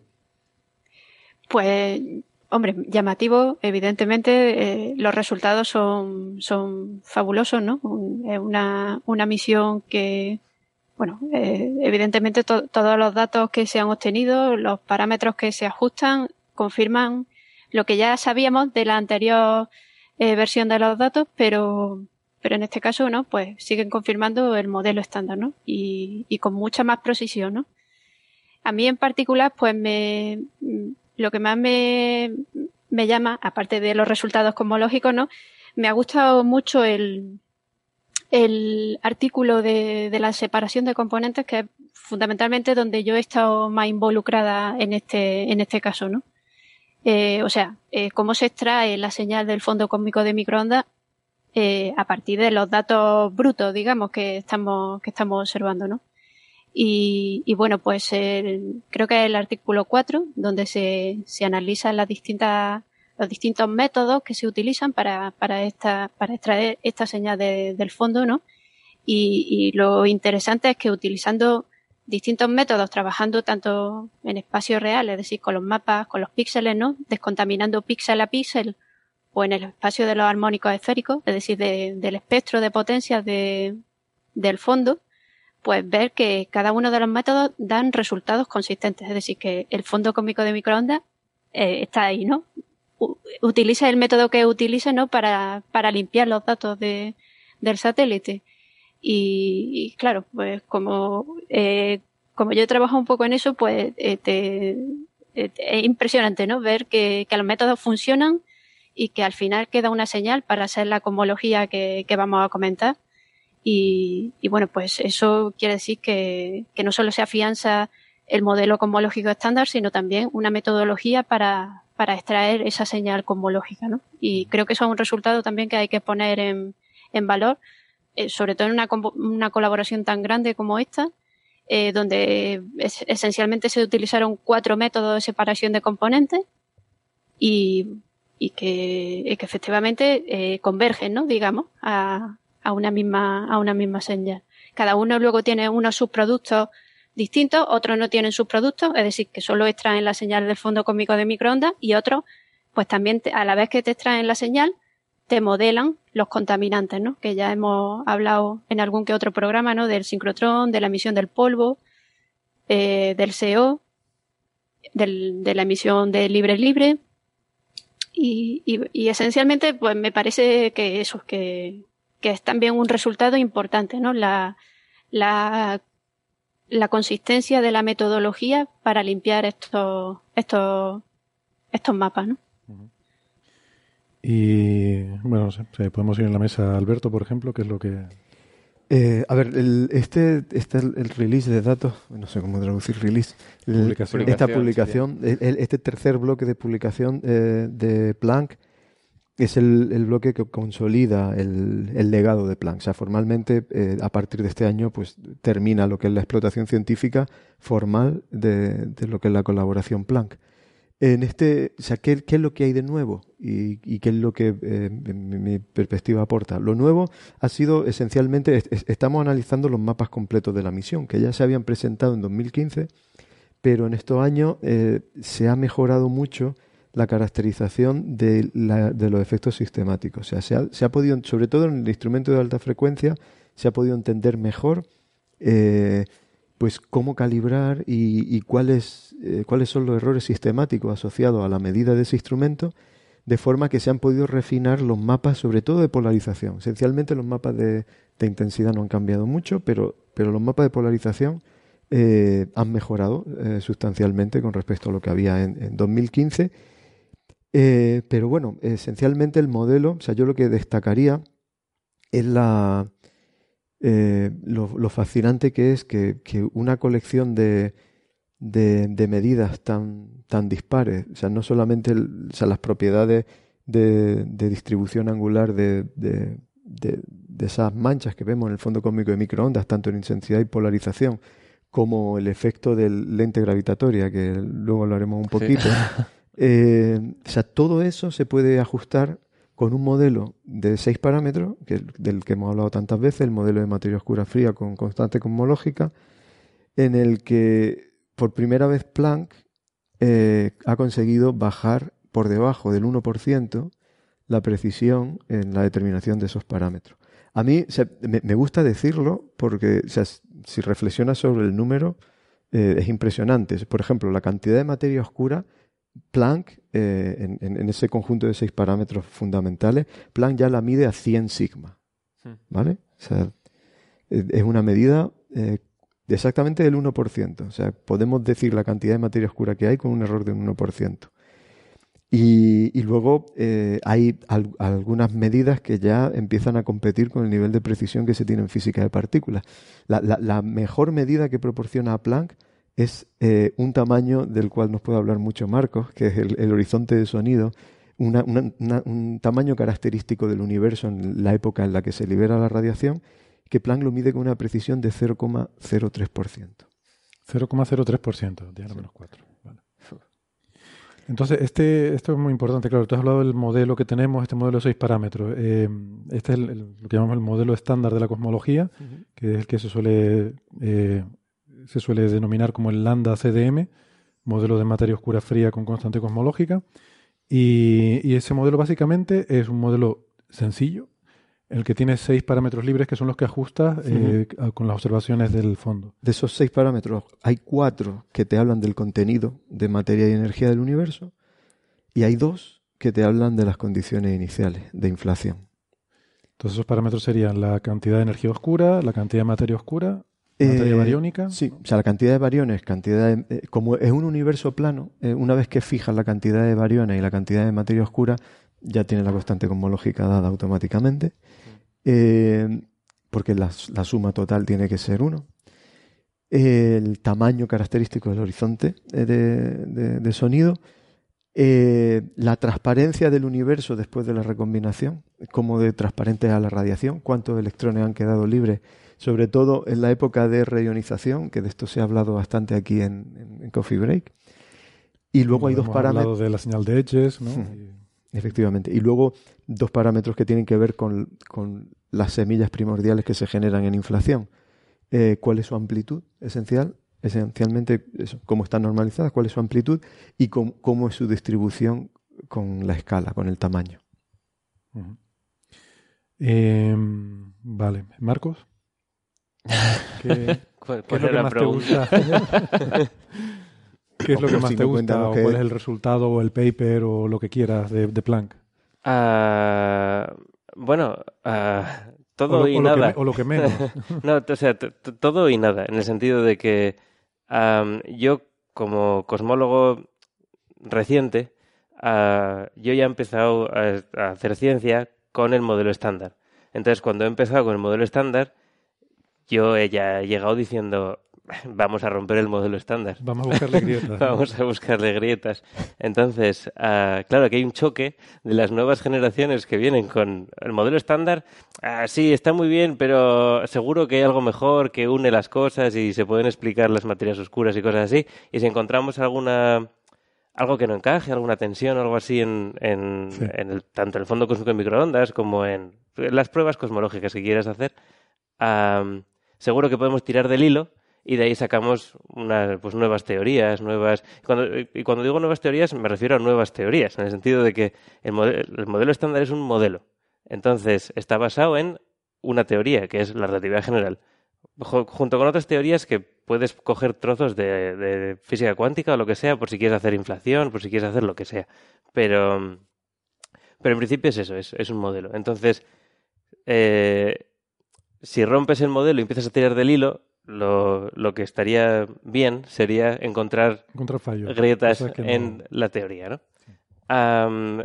Entonces, O sea, en si, ese... te, si te entiendo, lo que estás diciendo es que la gente que lleva más tiempo en el campo se ponen contentos de ver que el modelo que han desarrollado eh, es verificado por Es- estas claro, es que no este es, nivel no es un modelo obvio. O sea, a priori, sin, sin este tipo de medidas, no es un modelo obvio.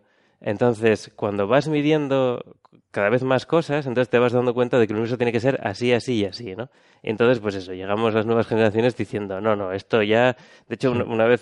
O sea, la, la gente joven llega diciendo, a ver qué puedo descubrir, a ver, quiero, Sí, a ver hacer qué... mi teoría, Exacto, ¿cómo puedo cargarme exacto. esto? A no? ver, Y ¿dónde- ¿qué descubro ahora? ¿Qué descubro ahora, no? Ya pa- pasado esto, ¿no? No, entonces, en ese sentido... esto es interesa- o sea, quiero, me gustaría dedicar un ratito del programa, lo digo para Sí. que no gastes ahora toda la munición, Sí. me gustaría dedicar un ratito del programa a ver alternativas posibles y por eso me gusta este aquí porque sé que a ti te interesan mucho las alternativas cosmológicas y cómo quedan esas alternativas, bueno, porque lo hemos discutido alguna Sí, vez sí, sí, aquí hablando de modelos espiróticos y, Sí, y sí, sí, cosmologías un poco exóticas. Y, Eso fue una tangente. bueno, vale, vale. Pero bueno, te he cogido un poco como el, el, el paladín, ¿no? El, Sí, de, las, de las cosas alternativas. Bueno, pues eso, para, para, en fin, para que hablemos un ratillo de, de cosas alternativas y de cómo quedan y de qué, qué margen queda para poder inventar Sí. cosas, ¿no? Eh. De hecho, bueno, eh, esto es importante. Supongo que eh, uno de los resultados que vamos a comentar ah, es que la tensión con la constante de Hubble, después de estas medidas, no se reduce, sino que aumenta. Exacto. Eso De lo tengo hecho- aquí apuntado. Sí, Sí. De, de hecho, de hecho, José Alberto, eh. ¿Cuántos? ¿Era a 3,6 sigma? Ahora 3,6. sí. A 3,6 sigma, sí. Entonces, ah, parece una tontería en el sentido de que estamos utilizando cantidades estadísticas para estudiar el universo y un cambio de 3,6 sigma en uno de los parámetros de 6 que puedes tener, o 7, bueno, en este caso hay combinaciones entre ellos que te dan otros, pero bueno, ah, podría ser una cosa menor. Pero también es verdad que a finales del siglo XIX se creía que toda la física estaba conocida y había solo una pequeña cosa, que era la radiación de cuerpo negro, que no se entendía muy bien por dónde venía y era una pequeñísima cosa y Planck vino a demostrar que era una gran cosa. Bueno, a ver, una Aunque- pequeñísima cosa, pero que se le llamaba la catástrofe ultravioleta. O sea, que quiero decir Bueno, que tampoco tan pequeña. Si yo le llamo la catástrofe de la tensión de la constante cosmológica, también igual gano portadas. Nadie lo Pero... llamado la catástrofe de Hubble, pero podemos hacer la propuesta. Bueno, Bueno, es que por decir el 3,6 numerito, no es un infinito. Por verdad, decir el número, lo que la gente, claro, lo que Marcos quiere llamar catástrofe es que la H0 de Hubble es 67,4 kilómetros por segundo por megaparsec y lo que sale de las medidas de la escala de distancias es 73, ¿vale? 67,4 a 73. Esa diferencia puede parecer nimia y menor, pero para los cosmólogos no lo es. De hecho, porque estadísticamente efectivamente son 3 sigma. O sea, el error, la precisión que tenemos es mucho mejor que esto. Con lo cual, efectivamente, ahí hay algo que parece que no acaba de cuadrar, ¿no? Pero bueno, la comparación que hacías, insisto, Sí, es una mala comparación. Pero eh, a eso me refiero. Me refiero a que si hay un hilo del, del que tirar, ¿no? Es un poco. Entonces, cuando me preguntas si, o sea, qué saco de aquí, o sea, si me gusta o no, pues me gusta todo y me gusta nada. En el sentido de me gusta todo porque corrobora una- un modelo en el que he estado trabajando cuatro años y que lo conozco bien y que aún tiene muchas cosas en las que aún tengo que hacer, un- o sea, te- tenemos que, que hacer un montón de investigación am, para entenderlas, pero pero a la vez una ruptura con lo que con lo que venía antes oye pues nos da de comer no bienvenido, o claro, sea claro. no siempre siempre las sorpresas siempre son bienvenidas sí, sí. y en este Entonces, caso para ti a lo mejor esta tensión eh, puede ser la buena noticia, ¿no? ah, podría ser podría ser El hecho de que aumenta la tensión Hmm. sí sí sí o sea eso es, es, es un mal ejemplo pero una pequeña tensión puede- al, al final puede tirarte una teoría si, si- Hombre, yo creo que si ya no es en tensión. Yo creo que tensión, hasta 3 sigma podemos considerarlo tensión. Yo creo que ahora ya. Bueno, aquí, de hecho, en el, en, en el artículo 6 de, de Planck, de esta serie, en el que se discuten los parámetros cosmológicos, eh, se hace un- una discusión eh, muy extensa de, de las consistencias del- de las predicciones de Planck con, otros observables en cosmología y, luego se, se entra a mucha discusión, en particular a- a- al tema este de la tensión. Cuando hablamos de tensión, esa ap- aparente inconsistencia entre el número que se deduce para la constante de Hubble. Eh, hay, hay muchas consistencias que las pasamos por alto, o sea que son internas de Planck, pero hay eh, comparaciones con muchos experimentos de que trazan la estructura a gran escala, en los que Marco ha estado trabajando, por ejemplo, en trabajos de, de Boss, con medidas de, de nucleosíntesis es primordial, medidas de, de otros experimentos que, de supernovas, por ejemplo, o de, estructura, de estructuración de la materia en general, que, son consistentes con, con Planck, pero bueno, había eh, algunas tensiones, eh, algunos experimentos en concretos que daban esa inconsistencia. El, el que ha aumentado es el de la constante de Hubble. Había otra tensión con la, con la abundancia de cúmulos de galaxias en el universo local que se ha disminuido. Eh, y ahora el- la, discrepancia está por debajo de los dos sigma. Pero la, la- la importante, digamos, la que, la que se mantiene, la la constante de Hubble, eh, se dedica bastante tiempo a discutir. Y, simplemente el mensaje es eso, que el- la constante de Hubble, que no es una constante, que es, es una cantidad que Claro. varía con el tiempo y que nos dice el ritmo de expansión en ese instante de tiempo. Eh, ¿Puedo, puedo hacer un inciso sí. para explicar la constante de Hubble y entonces entraría Sí, a criticar? iba, iba a contarlo, que- pero bueno, adelante. Ah, no, pues disculpa. O sea, eh, es que, claro, es que ahora me siento fatal. El, eh, O sea, el, claro, la constante de Hubble, así como la entiendo yo, es, imaginemos un universo que es una línea, ¿vale? Una línea que se está expandiendo, no, una superficie ni nada, solo, solo un- una recta. Entonces, ponemos tres galaxias en ese, en ese universo que están, por supuesto, una detrás de otra, es decir, alineadas entre sí. Y nosotros vivimos en la que está en uno de los extremos. Si este hilo en el que viven las galaxias se está expandiendo, ¿cuál es la distancia? O sea, imagínate que al principio están todas a una distancia de un metro. Entonces, se expande un poco el hilo, se expande... el, hilo, se expande un metro también. Entonces, ¿a, qué distancia está la primera, la primera de ellas, de ti? ¿Cuánto mides que se ha movido? Un metro más, más lejos. Y la siguiente, si todo se ha expandido un metro, son dos metros Sí, pues lo que se ha el- alejado. El, el metro que se ha expandido tu distancia a la intermedia, Exacto. más el otro Más que medio a la decir un metro, di que, o sea, Que se ha multiplicado la por longitud dos, ¿no? Ahora es el doble. Vale, la- exacto. De la- sí, disculpa, Sí, es mucho se mejor. entiende mejor así, sí. La longitud entonces es el doble. Entonces, Ve, Alberto lo hubiera explicado mejor. sabía que me confundí. sabía que me confundí. perdón, perdón. Entonces, ah, si tú estás midiendo la velocidad a la que va, a la que está, a la que va más lejos, tu impresión es que va a, en este caso, en este ejemplo de juguete, tu impresión es que va al doble de velocidad, Mm. porque se ha alejado el doble de, espacio. Y ella ve lo mismo de ti, y lo mismo de la del medio. Bueno, entonces, la constante, a, a la constante o función de Hubble, dependiendo de cómo, cómo queramos verla, le llamamos a ese cociente entre la velocidad que- que estamos midiendo, que sería el doble, delante, o sea, el, doble de, de la que medimos con respecto a la, a la primera, y el espacio que sea y el espacio que hay entre nosotros. Eso es básicamente la, la constante de Hubble. Ahora, mi pregunta es la siguiente.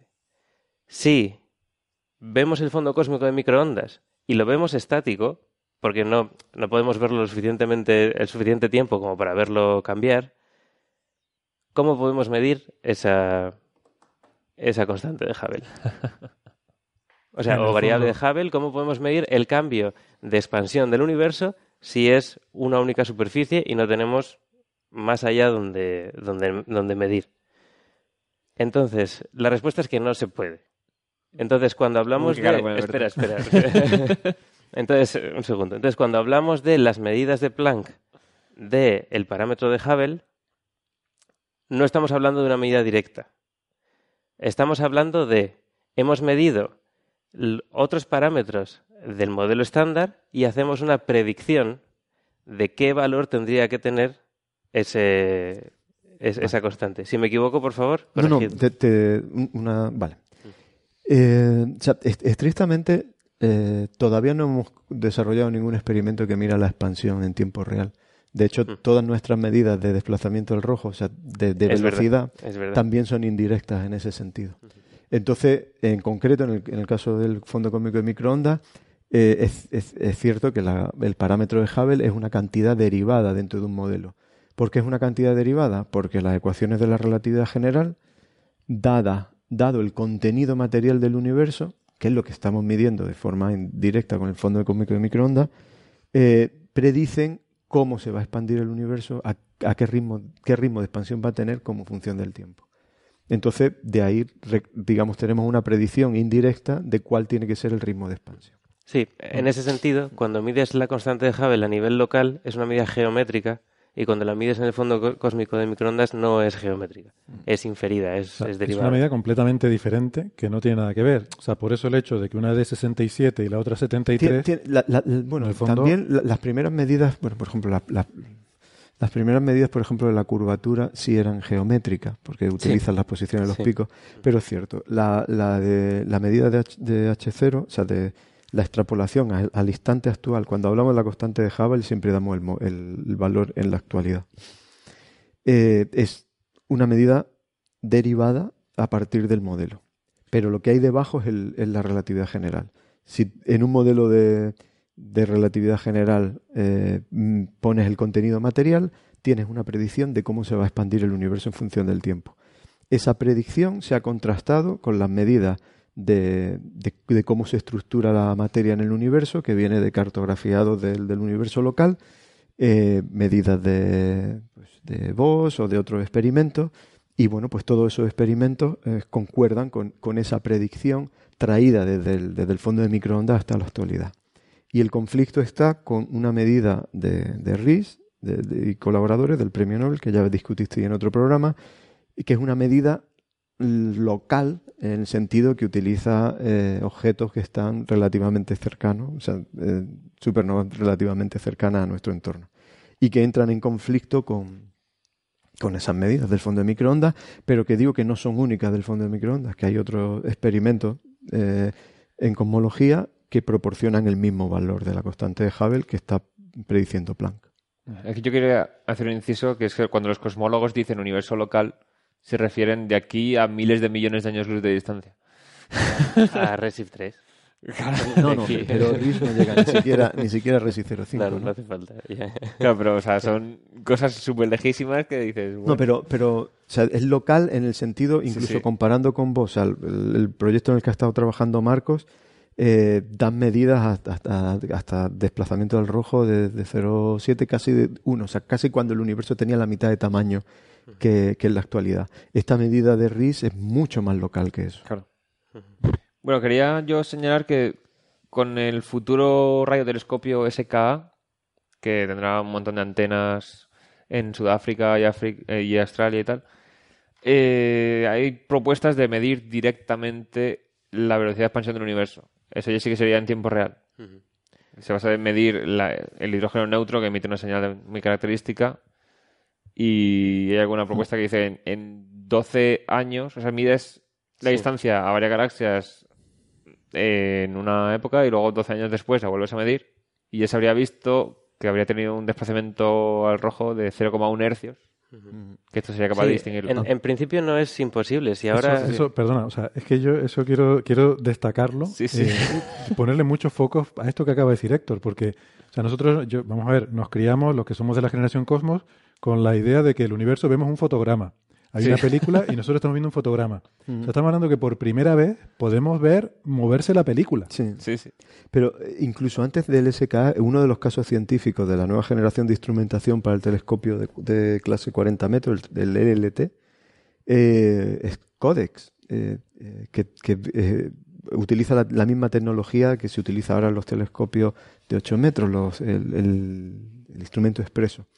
Y uno de los casos científicos es, la medida de la expansión en tiempo real. Cuando sea, decimos ver- tiempo real, es medir hoy, esperar 10 años y ver que... Ver a lo largo de nuestras vidas cómo se mueve el universo. Exactamente. O sea, es que es alucinante. Pero, pero en principio ya sería posible, si no me equivoco. Si, si enfocásemos con el GTC a una galaxia concreta, una que no tenga mucha actividad o lo que sea, y estuviésemos integrando durante años, ¿no seríamos capaces de verlo? Es que creo que sí. El problema es que, claro, ne- necesitamos- le, le- le quitas la ciencia La- a, la- a las, todo lo demás. predicciones, las pero- predicciones son que si esperas escalas de 10 años, las velocidades, o sea, porque nosotros lo que medimos son líneas, ¿no? En, en los espectros. Y eso lo traducimos a medidas de velocidad.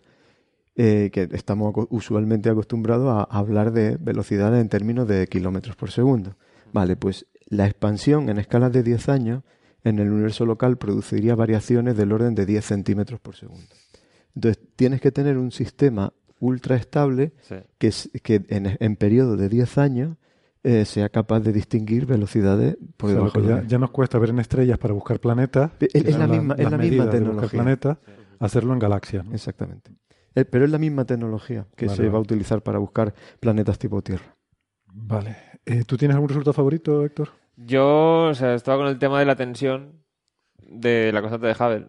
Pero me, dijiste que querías hablar del Bueno, Lensing o sea, también. sí, el Lensing era otra cosa. Es que, a ver, en cuanto a resultados de los más famosos, eh, de la constante de Hubble, claro, yo cuando trabajaba con lentes gravitacionales en mi tesis, tienes una lente, o sea, una galaxia o quasar cuya luz ha salido hace 10.000 millones de años, luego ha pasado por una lente cuya luz nos llega desde hace menos de 5.000 millones de años, y dices, claro, si una de las interpretaciones es a lo mejor la velocidad con la que ha cambiado la constante de Hubble en el tiempo no es la que toca.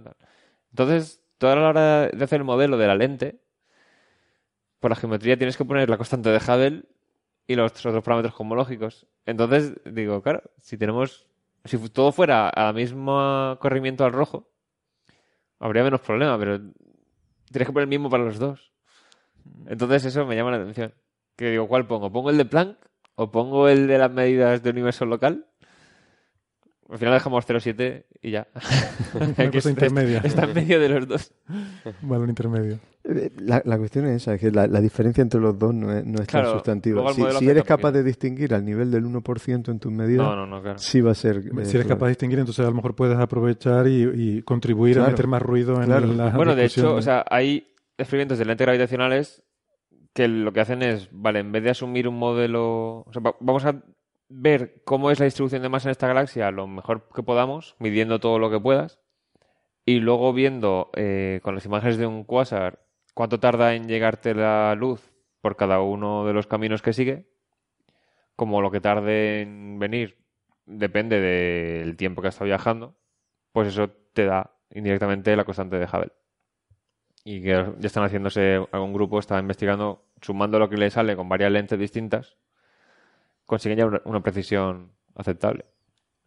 Pero bueno, Vale. No sé Eh, Yo tengo cosas mucho más básicas que a mí me, me- no sé, me llama mucho la atención porque tiene que ver con, no, no sé si los oyentes habrán seguido muy, muy en detalle la discusión que hemos tenido hasta aquí, pero yo creo que hay cosas más, más sencillas que son más fáciles de seguir a lo mejor y uno tiene que ver con la geometría del universo, bueno, que esto ya, ya era conocido. El universo, el espacio, es casi exactamente plano. Y esto eh, parece una obviedad, pero, pero no lo es. Eh, es decir, en el espacio, si tú haces un triángulo, sus ángulos suman 180 grados, lo que nos decían en las clases de geometría. Eso quiere decir que el espacio es plano. O sea, si yo mando un láser a una galaxia y de ahí mandan otro a otra galaxia y de ahí de vuelta aquí y medimos los ángulos que forman esos láseres, van a formar 180 grados. Si el espacio no fuera plano, eh, que es una posibilidad, el espacio podía no ser plano, podía ser cerrado, podía ser abierto, eh, pues entonces no. Si tú en una esfera mm, dibujas un triángulo y sumas los ángulos, no suman 180 grados. O de una forma más visual, si yo lanzo dos rectas paralelas, si yo lanzo dos rayos perfectamente paralelos, eh, seguirán siendo paralelos sin tocarse nunca jamás, solo si el espacio es plano. Claro. Si el espacio tiene curvatura, acabarán tocándose. Sí. De nuevo la superficie de la Tierra. Yo Por superficie de la Tierra hay un ejemplo muy fácil. Tú pillas en el polo, lanzas, o sea, haces dos líneas rectas con, o sea, con 90 grados. Y cuando llegan cada una al ecuador, pues las unes. Entonces, en el polo tienen 90 grados de, de ángulo entre ellas. Cuando, como va desde el polo al llegar al ecuador, tiene 90 grados cada una. Y luego se unen entre sí. Entonces tienes 90, 90 y 90. Ujú. Que eso da 270 grados, no 180. Sí, sí, sí, eso Entonces lo de los triángulos. sí. Un ejemplo clásico. Sí, yo decía lo de las paralelas, ¿no? Que si tú sobre la superficie de la Tierra dibujas dos líneas paralelas, Mm. se, se acaban cruzando. Claro. Eso. A, mí, a mí me gusta decirlo, si te, si te pones a caminar con un amigo al lado en paralelo desde el Ecuador, te encuentras con él en el polo. Exacto. sí, sí. Eh, De, de hecho, los resultados de Planck es que el universo es prácticamente plano, Sí. pero ligeramente abierto. No, no, es, es Dentro de la compatible. incertidumbre No, no, no. Es, es- plano. es- Es es plano. compatible, es Es- no, no. compatible, pero Es- no, la medida, la medida está, está dentro del- de la barra de error. Eh, es- es- eh, hay que, eh, a ver, esto, esto, este caso de la curvatura se considera como una de las posibles extensiones del modelo de, eh, de referencia. ¿no? El modelo de referencia asume que es plano. ¿Qué pasa si vamos relajando alguna de las hipótesis? Pues, por ejemplo, la planitud. En ese caso, eh, y apoyándose en, las medidas de estructura a gran escala, porque el, fondo cómico de microondas tiene algunas degeneraciones que tienen que ver bueno, eh, con, la, con la geometría. Es posible eh, tener varias combinaciones de parámetros que te den una misma medida de, de la cantidad de, materia total. Pero sin liarme, eh, combinando con las medidas de estructura a gran escala, el- la medida de la, de, la, de la cantidad total de energía, o sea, el omega total, es 1 con una precisión de 0,2%. Bastante plano. Y, y el número... eh, o sea, es- hasta donde podemos medir. sí, sí. Sí. Yo, eh, no sé, es que Bea me había dicho que se tenía que ir más o menos hasta ahora. Yo no, yo no sé si, si te tienes que ir ahora, Bea, o te puedes quedar un ratito más. Me voy a tener que ir, sí. Te vas a tener que ir. Sí, po- porque cierran la, la facultad. Te sí. cierran en la facultad, ¿no? Eh, vale, pues nada, entonces despedimos a Bea. Eh, muchas gracias porque, eh, en fin, estás ahí de viaje y, y has sacado este ratito para acompañarnos, así que te, te lo agradezco. Y, y nada, ya nos vemos en otro programa. Pásalo Perfecto, pues ahí. muchas gracias a vosotros. Disfruta de Hasta luego. Hasta Hasta la luego. próxima. Hasta luego. Hasta luego. Em, bien, pues otra cosa que eso era una de las cosas que me gustaban, ¿no? De los resultados que me, que me gustan, no, no en el sentido que tenga una preferencia, o sea, me da igual que sea abierto o cerrado, como sea.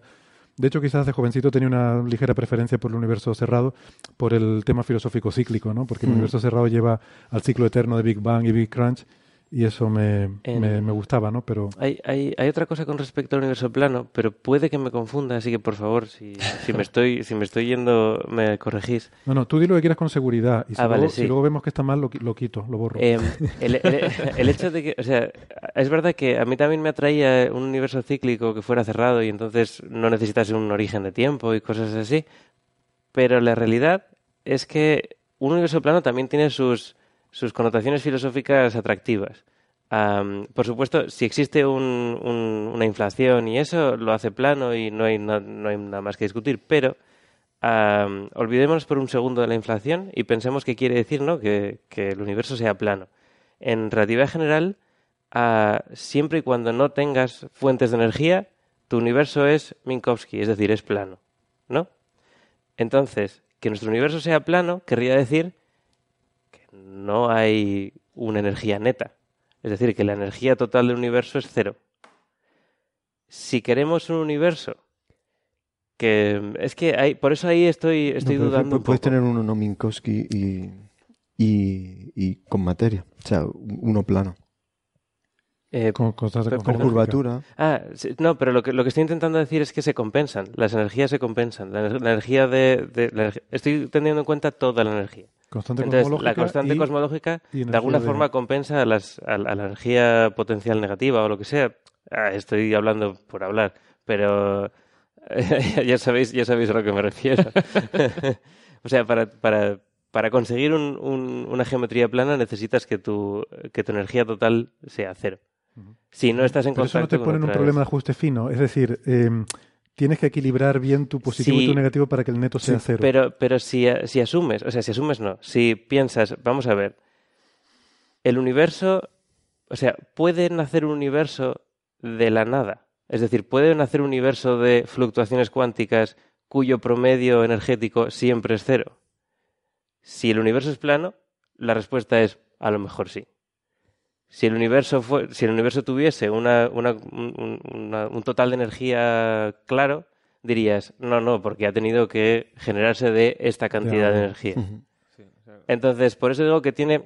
No digo Ya, que lo que estoy diciendo. No, no- no digo que lo que estoy diciendo sea totalmente correcto ni esto, pero que tiene unas un atractivo O filosófico sea, te lo también. imaginas como la creación de pares de partículas virtuales, que- Exacto. que, en promedio Exacto. tienen una, una energía neta Sí, cero. O sea, la, la idea es si las leyes de la física cuántica si- se siguiesen satisfaciendo sin espacio-tiempo, lo cual es, vete tú a saber, ah, se podría generar un universo con energía cero y sería uno parecido al que estamos viendo ahora en, en el sentido energético, quizá.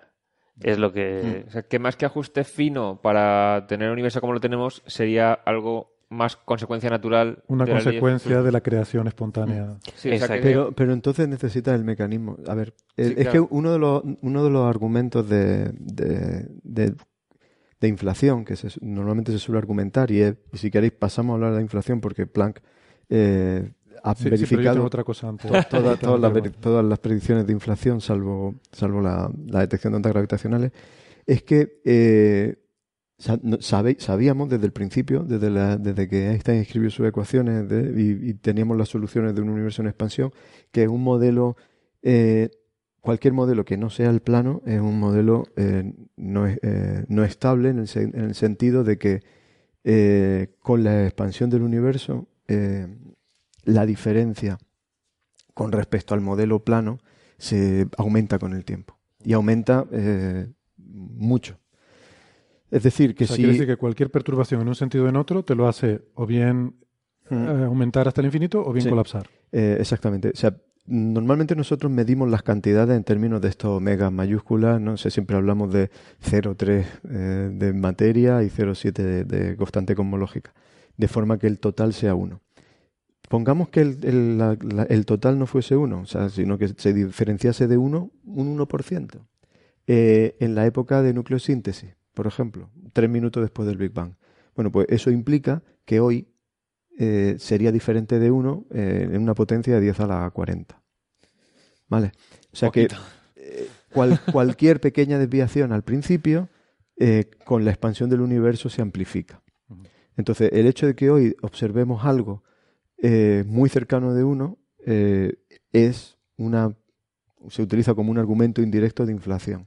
Se ha tenido que haber un mecanismo eh, por- porque, porque no es natural, no es un, no es un, no es un modelo físico, o sea, eh, parece que, que hay como un cierto grado de ajuste, ¿no? O sea, ¿cómo es posible que tengamos una cantidad de materia exactamente para que el, el ritmo de expansión sea el, el- o sea, el crítico, o sea, que tengamos justo esa eh, cantidad? Es muy sencillo, multiverso y principio antrópico. Esas dos cosas y ya tienes ahí lo que necesites para. Arreglado.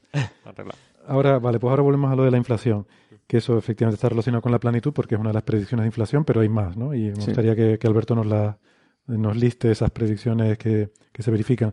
Pero otra cosa que me gusta y quería mencionar es lo de la ecuación de estado, Sí, eh, que también es una cosa que Planck nos da con mucha precisión de la energía oscura, dice. de la energía oscura. La ecuación de estado de la energía oscura, que vamos a explicarlo un poco. La energía oscura es esa energía... eh, Marco dice que no con la cabeza. No la da Esto con mucha precisión. Eh, Ah, vale, vale. Planck solo no. Planck solo no. Exacto, exacto, sí. Planck, Planck no es capaz no. de saber cosas de la energía oscura porque pensemos que es una medida de un, de una- un fotograma del universo Sí. sin profundidad, sin vuelve a ser vuelve a ser una medida que no puedes hacer con, con Sí, o total sea, es la combinación de Planck con medidas de oscilaciones acústicas de variones, Eso por ejemplo. Vale. Bueno, o sea, Planck eh, por sí solo, y es una de las cosas que, que, eh, que deberíamos mencionar también, eh, digamos, las propiedades de- del, del mapa de Planck, ¿no? de la anisotropía, eh, eso no te pueden dar una medida directa de, de la cantidad de energía oscura que hay. Sí te pueden dar una medida directa de la cantidad total de energía. Entonces, eh, hace 10 años, 15 Espera, años, va- Vamos a dar un pasito atrás. Vamos a decir lo que es la energía oscura, porque creo que Sí. no lo hemos dicho y aunque lo hemos hablado mucho en otros programas, pero lo de siempre, habrá alguien que se lo haya saltado. pero llevamos un rato hablando de constante cosmológica, o sea que Vale. es, es, es Sí. un componente mayoritario en, en el contenido energético actual del universo eh, que no sufre efectos de gravedad y que está provocando que el, el universo se expanda en la actualidad, eh, acelerando su ritmo de expansión. Pues sabemos, y no por Planck, sino por otras observaciones, muchas observaciones diferentes, que el universo está acelerando su Sí. expansión. No solo se está expandiendo, sino que desde hace 5.000 millones de años para acá está acelerando. Es- Eso lo- desde, desde las medidas de supernova en los, a finales de los 90, tradicionalmente Por se ha venido... Que hablamos Sí. antes. O sea, Tradición- a- ahora RIS bien, ¿no? Antes no, pero ahora, Sí, sí, ahora sí. bien. Eh, tradicionalmente se solía hacer combinando medidas de, de supernovas con medidas del fondo de microondas, porque tienen distinta degeneración a combinaciones de parámetros y, con, y juntas las puede separar. Planck eh, ha podido medir solo el- la, la cantidad de constante cosmológica, o sea, la cantidad de energía oscura, utilizando eh, el efecto lente gravitatoria. Vale, o sea, la medida de, lensing, la, me- la medida de efecto lente gravitatorio en los mapas del fondo cósmico de microondas, eh, combinado con la anisotropía del fondo de microondas, ya sí dan una medida de, la cantidad de eh, constante cosmológica, de ese, ese 0,68. Eh, no obstante, para medir la ecuación de estado de la energía oscura hace falta añadir información, por ejemplo, de supernova. Y en, y en el artículo de Planck, este, en el, el 6 de la serie, combinamos con supernovas para dar ese valor, que ahora mismo es un número compatible con, con una constante cosmológica y con un error ahora ya del, del 3%. Entonces, la energía oscura es esa energía del vacío. Hay una, una energía en el espacio vacío que tiende a hacer que se expanda. Eh, y esa energía oscura eh, la asociamos, en principio, en el modelo estándar, con este modelo cosmológico estándar del que hemos estado hablando, con lo que llamamos la constante cosmológica, que es un término que introdujo Einstein en sus ecuaciones del campo gravitatorio. Entonces, eso nos dice que eh, hay, un- hay un término en las ecuaciones del campo gravitatorio que es una constante, y el universo, lo que observamos, la forma en la que se expande acelerada- aceleradamente, es compatible con esa forma en las ecuaciones, ¿no? Pero podría ser de otra forma. Quiero decir, esa fue la forma en la que Einstein lo introdujo, pero podría ser que la energía oscura fuera, no fuera una constante, que hubiera aumentado con el tiempo, que, que cambiara de un sitio a otro del espacio.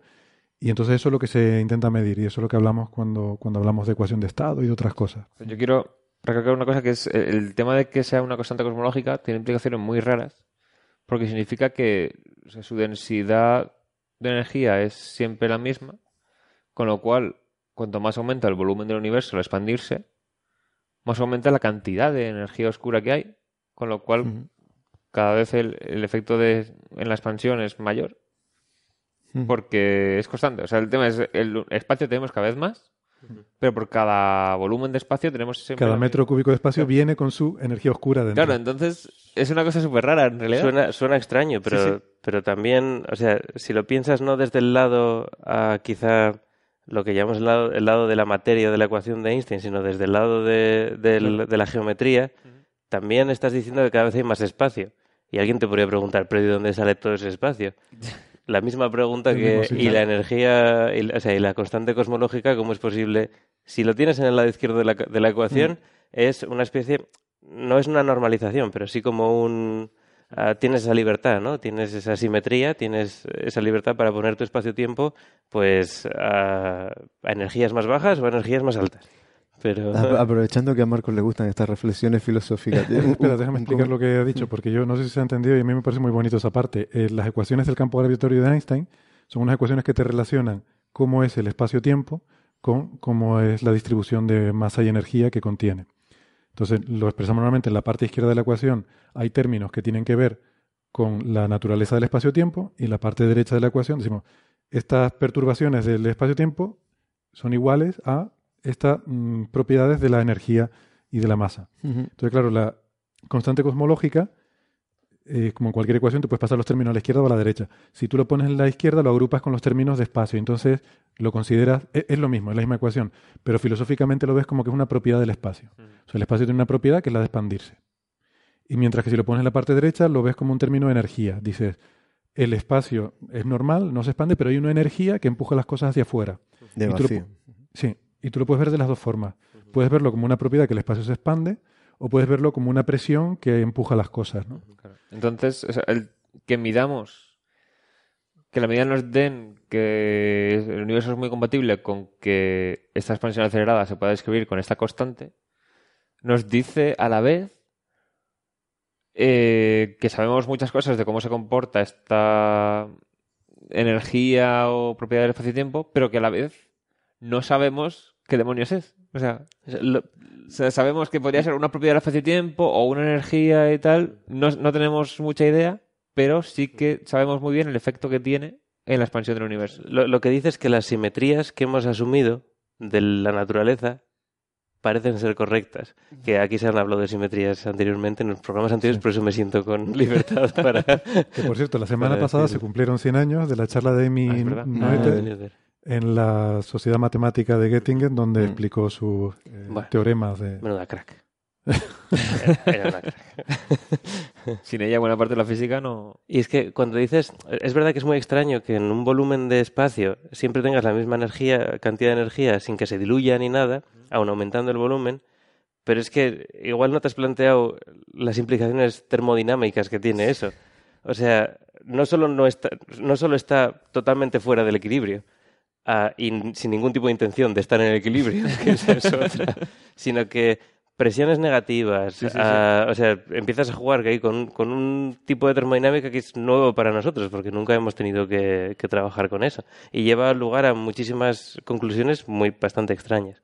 Pero bueno, perdona, Alberto. No, no, no. la, la pregunta era por el, por el lado filosófico. O sea, que, que desde un punto de vista filosófico, que, que la constante cosmológica sea una propiedad de la gravedad, eh, o sea, parece menos desagradable que trabajar con fluidos y con eh, conceptos de, de algo que tenga presión negativa. O sea, eh, eh, verlo como que el lambda tiene que estar de forma natural a la izquierda de la ecuación eh, implica asumir, bueno, que la gravedad es así eh, Einstein escribió la ecuación más sencilla que podría escribir para describir la gravedad, pero podría haber añadido otros términos y el más sencillo que podía añadir era una, era una constante. O sea que eh, que el, el hecho de que la gravedad sea de esa manera eh, o sea, muchas veces e- estas reflexiones de la termodinámica nos vienen eh, por intentar explicar dinámicamente, o sea, eh, en términos físicos, eh, qué podemos inventarnos que, que cumpla esas propiedades. Y podemos inventarnos cosas. Si te- la con- palabra inventar está. Es la que es. O sea, justo bueno, en- lo que pasa es que conocemos en la naturaleza Sí, sí. eh, cosas que se pueden comportar así. Eh, los bosones, los campos escalares, eh, se pueden comportar de esa manera. Lo Entonces, que pasa es que esto nos hace olvidarnos un poco del concepto que tenemos de conservación de la energía de toda la vida. Porque, eh, claro, en un volumen cerrado, en un espacio aislado, o, o no, Marcos me hace como que no con la cabeza, pero no sé. Sí, sí, sí, no, estoy totalmente de acuerdo. Pero es que ahora que has hablado de Minether, es que ah, la, la- la charla, la, la charla que dio, eh, en la charla que dio lo que dijo fue que una simetría implica una cantidad conservada. Exacto. Y en concreto, la simetría temporal implica que se conserve La energía. el- la energía. Oh, qué sorpresa, cuando vamos al universo, el universo es dinámico, por lo tanto no hay simetría temporal, por lo tanto no se puede conservar la energía. ¿A qué nivel? Me refiero aquí a nivel de Newton, ¿vale? Me voy a explicar. Cuando tú ves las ecuaciones de, de evolución de estructura en el universo, es decir, cómo ah, de una pequeña sobredensidad que tienes originalmente ah, en materia, eh, al principio del universo, cada vez se te van formando pues estrellas y después galaxias y después cada vez más cosas, te das cuenta de que en esa, en esa ecuación tienes un término que viene por la expansión del universo y que te está quitando energía. ¿Vale? Entonces, claro, la pregunta es, ¿a dónde va esa energía que te está quitando la expansión del universo? La respuesta que, da, que dan algunos científicos es al propio universo, al propio espacio-tiempo que se estira. Pero la realidad es que no tenemos una buena definición de energía espaciotemporal. Entonces, al no haber una buena definición de, de eso, ah, no está muy claro a, a qué nos referimos cuando decimos la energía va al espacio-tiempo. La pregunta es, si la energía va al espacio-tiempo, ¿podemos extraer energía de ese espacio-tiempo? Podemos... Claro, no, no está tan claro. Mm. Entonces, a nivel de, de relatividad general, hay, mu- hay mucha gente que identifica eh, lo que... Aquí voy a ponerme un poquito técnico, pero identifica lo que son la parte de la derivada covariante de los símbolos de Christoffel. Vale. Igual aquí me puso demasiado técnico. poquito no, ¿eh? Corta, corta. Esto lo voy a cortar. Tú sí- sigue para que te, para que te desahogues, pero esto lo voy a cortar. Vale. Esa, esa, esa parte de la ecuación como si fuera la eh, energía del espacio-tiempo. Pero la realidad es que no tiene una interpretación física, porque es una, transform- es una derivada covariante, es una transformada matemática. Entonces no está Pero claro. A, a- a lo mejor, a lo mejor no se puede, o sea, no hace falta cortarlo. Eh, eh, es una cosa, eh, Alberto. es, es una, es una cosa, el- es muy interesante. O sea, lo que, lo que él está diciendo es que formalmente dentro de la teoría de, de Einstein, dentro de la relatividad general, podemos escribir una expresión que formalmente da cuenta de la, de la conservación de energía. Lo que pasa es que la interpretación de, de, de qué él físicamente, o sea, cu- cuál sería su análogo clásico, ¿no? Cuál- de cada uno de los términos que aparece en esa, en esa expresión no es sencilla. Y no es sencilla porque es que hay que interpretar esos términos que, que menciona Marco, eh, si eso corresponde, eh, si tienen un análogo eh, clásico equivalente, o, Ujú. o sea, o- o si es una energía que realmente eh, se está empleando en la propia expansión del universo.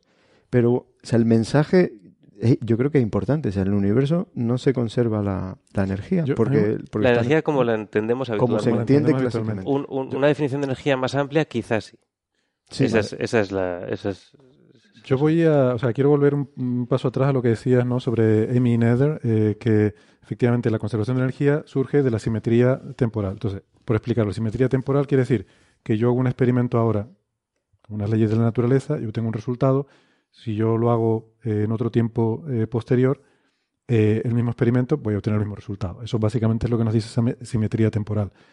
Entonces, el hecho de que no se cumpla esa simetría temporal lo que nos dice es que el universo evoluciona de tal forma que el mismo experimento da resultados diferentes.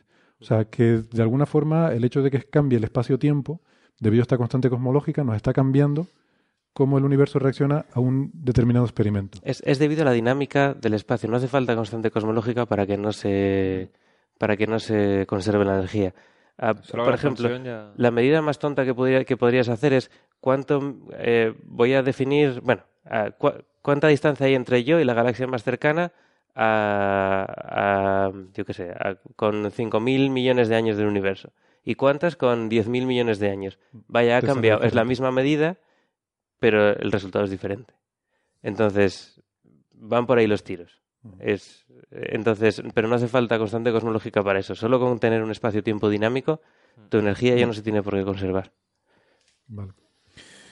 Bueno, em, pues lo que nos da Planck, eh, junto con las medidas que tenemos de la energía oscura, es que es básicamente una constante cosmológica, por lo que sabemos. ¿no?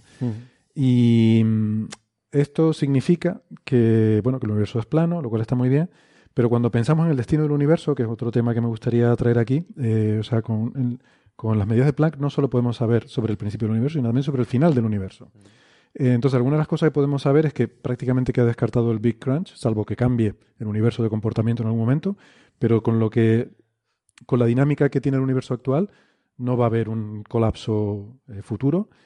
Em, parece que la muerte térmica sería el final más, más probable eh, con esta. Pero luego está, estamos jugando ahí al borde del, del Big Rip, que es el que a mí me gusta. Por eso lo, lo saco aquí. Porque, bueno, para, para que haya un- el Big Rip es un final en el que hay una especie de Big Bang inverso. O sea, el universo está en esta expansión acelerada, exponencial, de forma que todo se va separando de todo. Y y llega un momento que ni la gravedad de la galaxia puede contrarrestarla y Nada, las estrellas se separan y los átomos en sí se separan. los átomos se rompen porque la fuerza electromagnética tampoco ya puede sujetar las cosas y todo se separa, las partículas. Y entonces en un tiempo finito se produce una expansión infinita. O sea, llegamos a un estado, una singularidad inversa en la cual hay una expansión infinita en un determinado instante de tiempo. Es como un, no sé, un instante de dramatismo final, de explosión eh, final de, de, todo, de toda la existencia. ¿no? Es totalmente indoloro, tengo que decir. Porque se, se, se expande a la velocidad de la luz.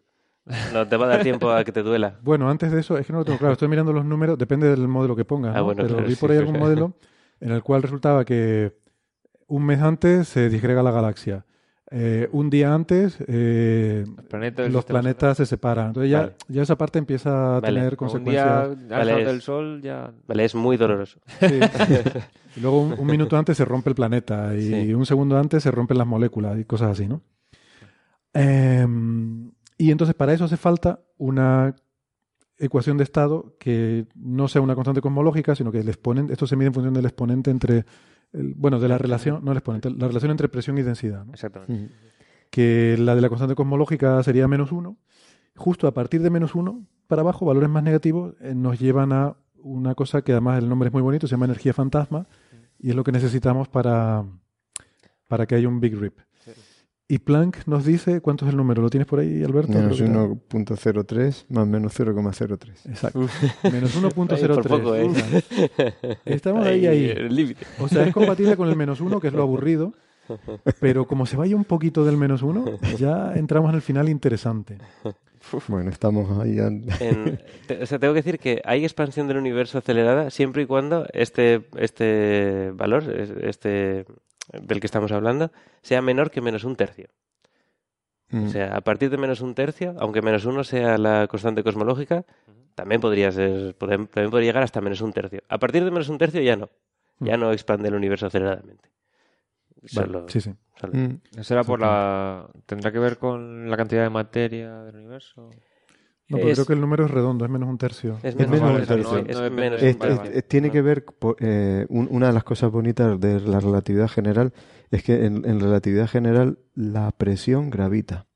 O sea, la, la presión contribuye a, a la- al, al ritmo de expansión del universo y ¿cómo, cómo contribuye? Pues tres veces, eh, tres veces la presión contribuye lo mismo que la densidad. Entonces de ahí viene el menos un tercio, porque este- esta, esta relación eh, tiene que ver entre la densidad y O sea, este número de menos uno es... ¿Era presión dividida por densidad o al revés? expresión dividida por densidad. Vale. O sea, eso, presión dividida por densidad es menos uno en Sí. la constante cosmológica. En unidades naturales. Lo- los cosmólogos lo llamamos ecuación de estado, pero esto creo que lo he comentado alguna vez. Eh, esto en física de atmósfera se llama índice de barotropía. O sea, la Ya, claro, relación entre sí. la presión y la densidad en un fluido, pues se llama índice barotrópico. Y es un polítropo si cumple que es un exponente, ¿no? Que la presión es la densidad elevada de un exponente, se llama un polítropo. En fin, me, me llegaron flashbacks de, de, de la facultad. Bueno, entonces, esos son los resultados bonitos. Eso y las familias de neutrinos. Ah, Y esto otra cosa me parece alucinante. Tú puedes medir el fondo cósmico en microondas y decir, hay tres tipos de neutrinos. Sí. Todavía Sí. no he entendido por qué, pero hay tres tipos de tenía un neutrinos. efecto. Que... Esto, Pero tú no mides el sol y dices lo mismo. Pero eso es porque hay gente que detecta los neutrinos y porque hay teoría física sobre la fusión nuclear. Bueno, pero, pero tiene, claro, tiene, tiene las teorías de, de- de- de evolución. Esto, esto enlaza con lo que comentaba Marco hace un momentito, ¿no? No llevamos nada. eh, sobre, el, sobre el fondo de neutrinos. El, eh, si, si quieres, Planck tiene dos implicaciones sobre los neutrinos. Yo hablo, si quieres, sobre el número efectivo y tú, tú, si- tú hablas de la masa, que es lo que has, has trabajado más. Por favor, habla de... Te dejo las dos. Bueno, el, Pero- pero el caso. el- breves, el- muy, muy breve, ¿no? O sea, eh, de, de- eh, Nos va a dar aquí el Big Rip. bueno, podemos aguantar hasta el último minuto.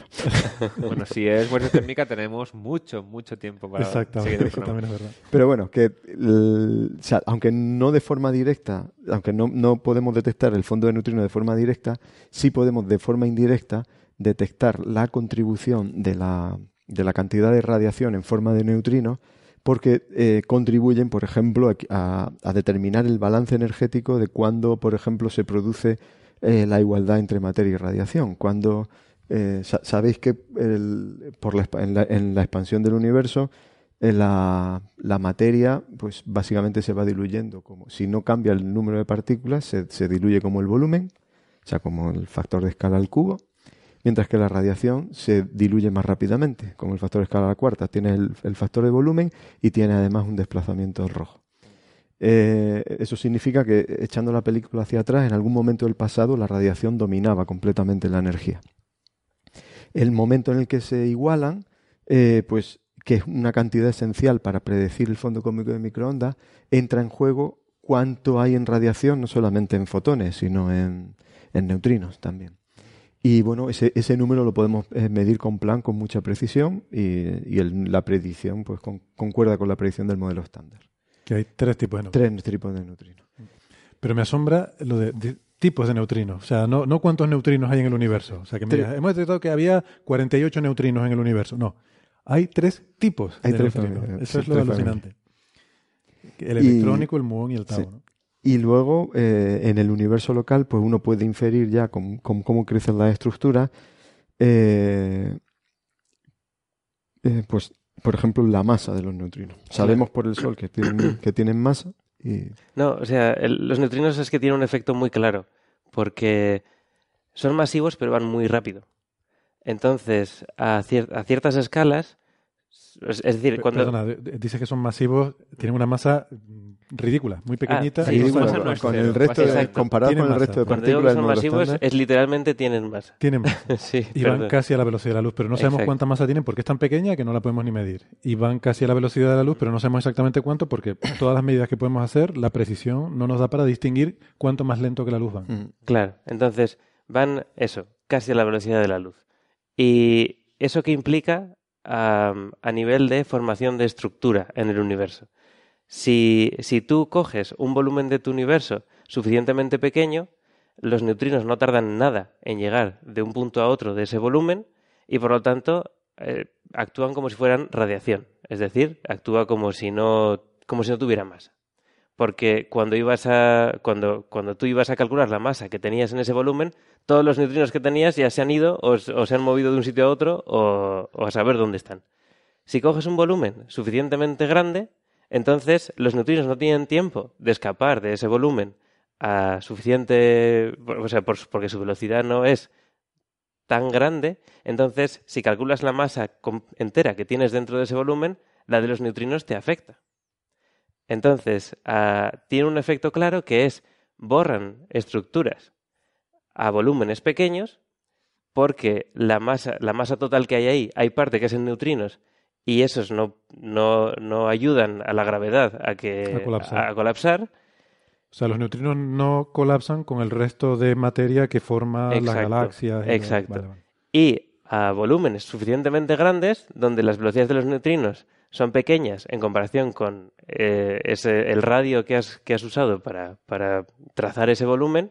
O sea, que no le ha sí dado que- tiempo a escaparse. Exacto. Sí que tienen su efecto gravitatorio sobre las estructuras que están fuera de ese volumen y se sienten atraídas más por el hecho de que tienes masas de neutrinos ahí Ah, dentro. vale, vale, vale. O sea, hay un tamaño característico en el Exacto. cual, más pequeño ese tamaño, los neutrinos no contribuyen a la masa, es. pero por encima de ese tamaño sí. Eso es. Y entonces, ah, gracias a ese efecto, tú puedes medir cuál es la masa total, es decir, la suma de esos, de esos tres tipos de neutrinos que tienes en tu universo. Y hipotéticamente, si fuéramos capaces de hacerlo todo ah, muy, muy finamente, podrías llegar a, a calcular esa escala y con esa escala tener una idea de la velocidad a la que van. Pero eso aún no, no, no tenemos estimaciones sobre, sobre ese valor. El, el sea- número, por, por ya, ya que estamos dando los valores, eh, por las oscilaciones solares sabemos que la suma de la masa de los tres neutrinos tiene que ser superior a 0,06 electronvoltios. Y la cota que da Planck es 0,12. O sea que en, en ese 0,12 electronvoltios, 0,12 electronvoltios a la suma de las tres familias. como o sea, máximo. Co- eh, sí, la suma de las tres tiene que estar por debajo de eso. O sea que prácticamente los tenemos acorralados. Entre O sea, entre- 0,06 y 0,12 no sabía Sí. que estaba tan bien definido eso. Está dentro de ese rango. Sí, el A mí me pensaba que solo había 0,06 una cota superior. El 0,06 viene las medidas de oscilaciones del, del Sol. neutrino del Sol y el 0,12 es el resultado final de. A nivel cosmológico solamente hay una cota superior. Eso es verdad. No se puede dar una cota inferior. Pero tenemos la cota inferior por los Por experimentos de Sol. neutrinos. Ah, vale, vale, vale. Claro, pero falta saber cuánto pesa cada uno respecto al otro, que no lo sabemos. Sí, y si bajamos un poquito más esta cota ya podríamos aprender eh, cómo están distribuidos entre ellos. Porque por las medidas del Sol sabemos las diferencias relativas entre ellos y sabemos que hay dos que están muy cerca y un tercero que está un poco más alejado, pero no sabemos si el, el- el que está alejado es el que está abajo y los otros dos arriba o viceversa. Entonces, eso lo podríamos, eh, eso es lo que se Ah, llama jerarquía invertida o jerarquía normal de los neutrinos, y eso lo podríamos empezar a ver si bajamos un poquito más esta cota. Si se mide... Y estos números, perdona, por ponerlo en contexto, estos son millonésimas de masa de electrón o algo así. Eh, claro, o sea, lo- o sea, la, la masa del, lo- del otro, ¿cuántos son? Que, que 500 kiloelectronvoltios, ¿no? Mm, Sí, no sé. Sí, pues son millonésimas del electrón. O sea, que, que son realmente de- del electrón, que es lo más menos masivo que conocemos, Sí. al neutrino, es que hay casi un factor un millón de... Es un salto tremendo, ¿no? Eso... No sé, a ver cómo se les arreglan los físicos de partículas para, para encajar eso, porque no debe ser fácil. Que tengas lo más pequeñito que existe y luego otra cosa un millón de veces más pequeñita, ¿no? Es como que... O sea, cómo encajas esos gaps, ¿no? Que- Sí, pero- difícil un poco de... 511 kiloelectronvoltios. Bueno, em, y luego ya si quieren, por ir terminando, cosas que discrepantes, cosas para los que la gente que no le gusta el modelo estándar, el que, el que no cree en materia oscura y tal, a que se puede agarrar para decir está todo mal. Las nuevas generaciones que quieren. Hablamos de las tensiones de Bueno. constante de Hubble. Hay, por ejemplo, la mancha fría. Eso lo hablamos alguna vez, ¿no? Es una cosa que por ahí se comenta mucho, pero yo creo que la mancha fría, me decías que tiene pinta de fluctuación estadística, ¿no? Con los datos que Tiene pinta de fluctuación estadística. eh, o sea, a, qué cosas uno se puede intentar agarrar? Eh, Planck ha dejado un legado en el que eh, está claro que el modelo de materia oscura fría con constante cosmológica es una descripción fantástica del, del- universo a gran escala. No solamente del fondo de microondas, sino de, otras pruebas de la estructura a gran escala.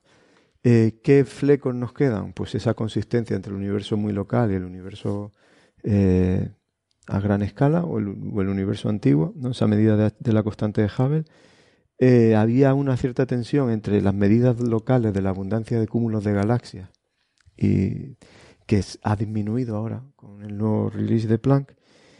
Y, por ejemplo, estaban este, este tema de las, eh, digamos, anomalías en la distribución de, de potencia en el fondo cósmico de microondas y en particular la mancha fría.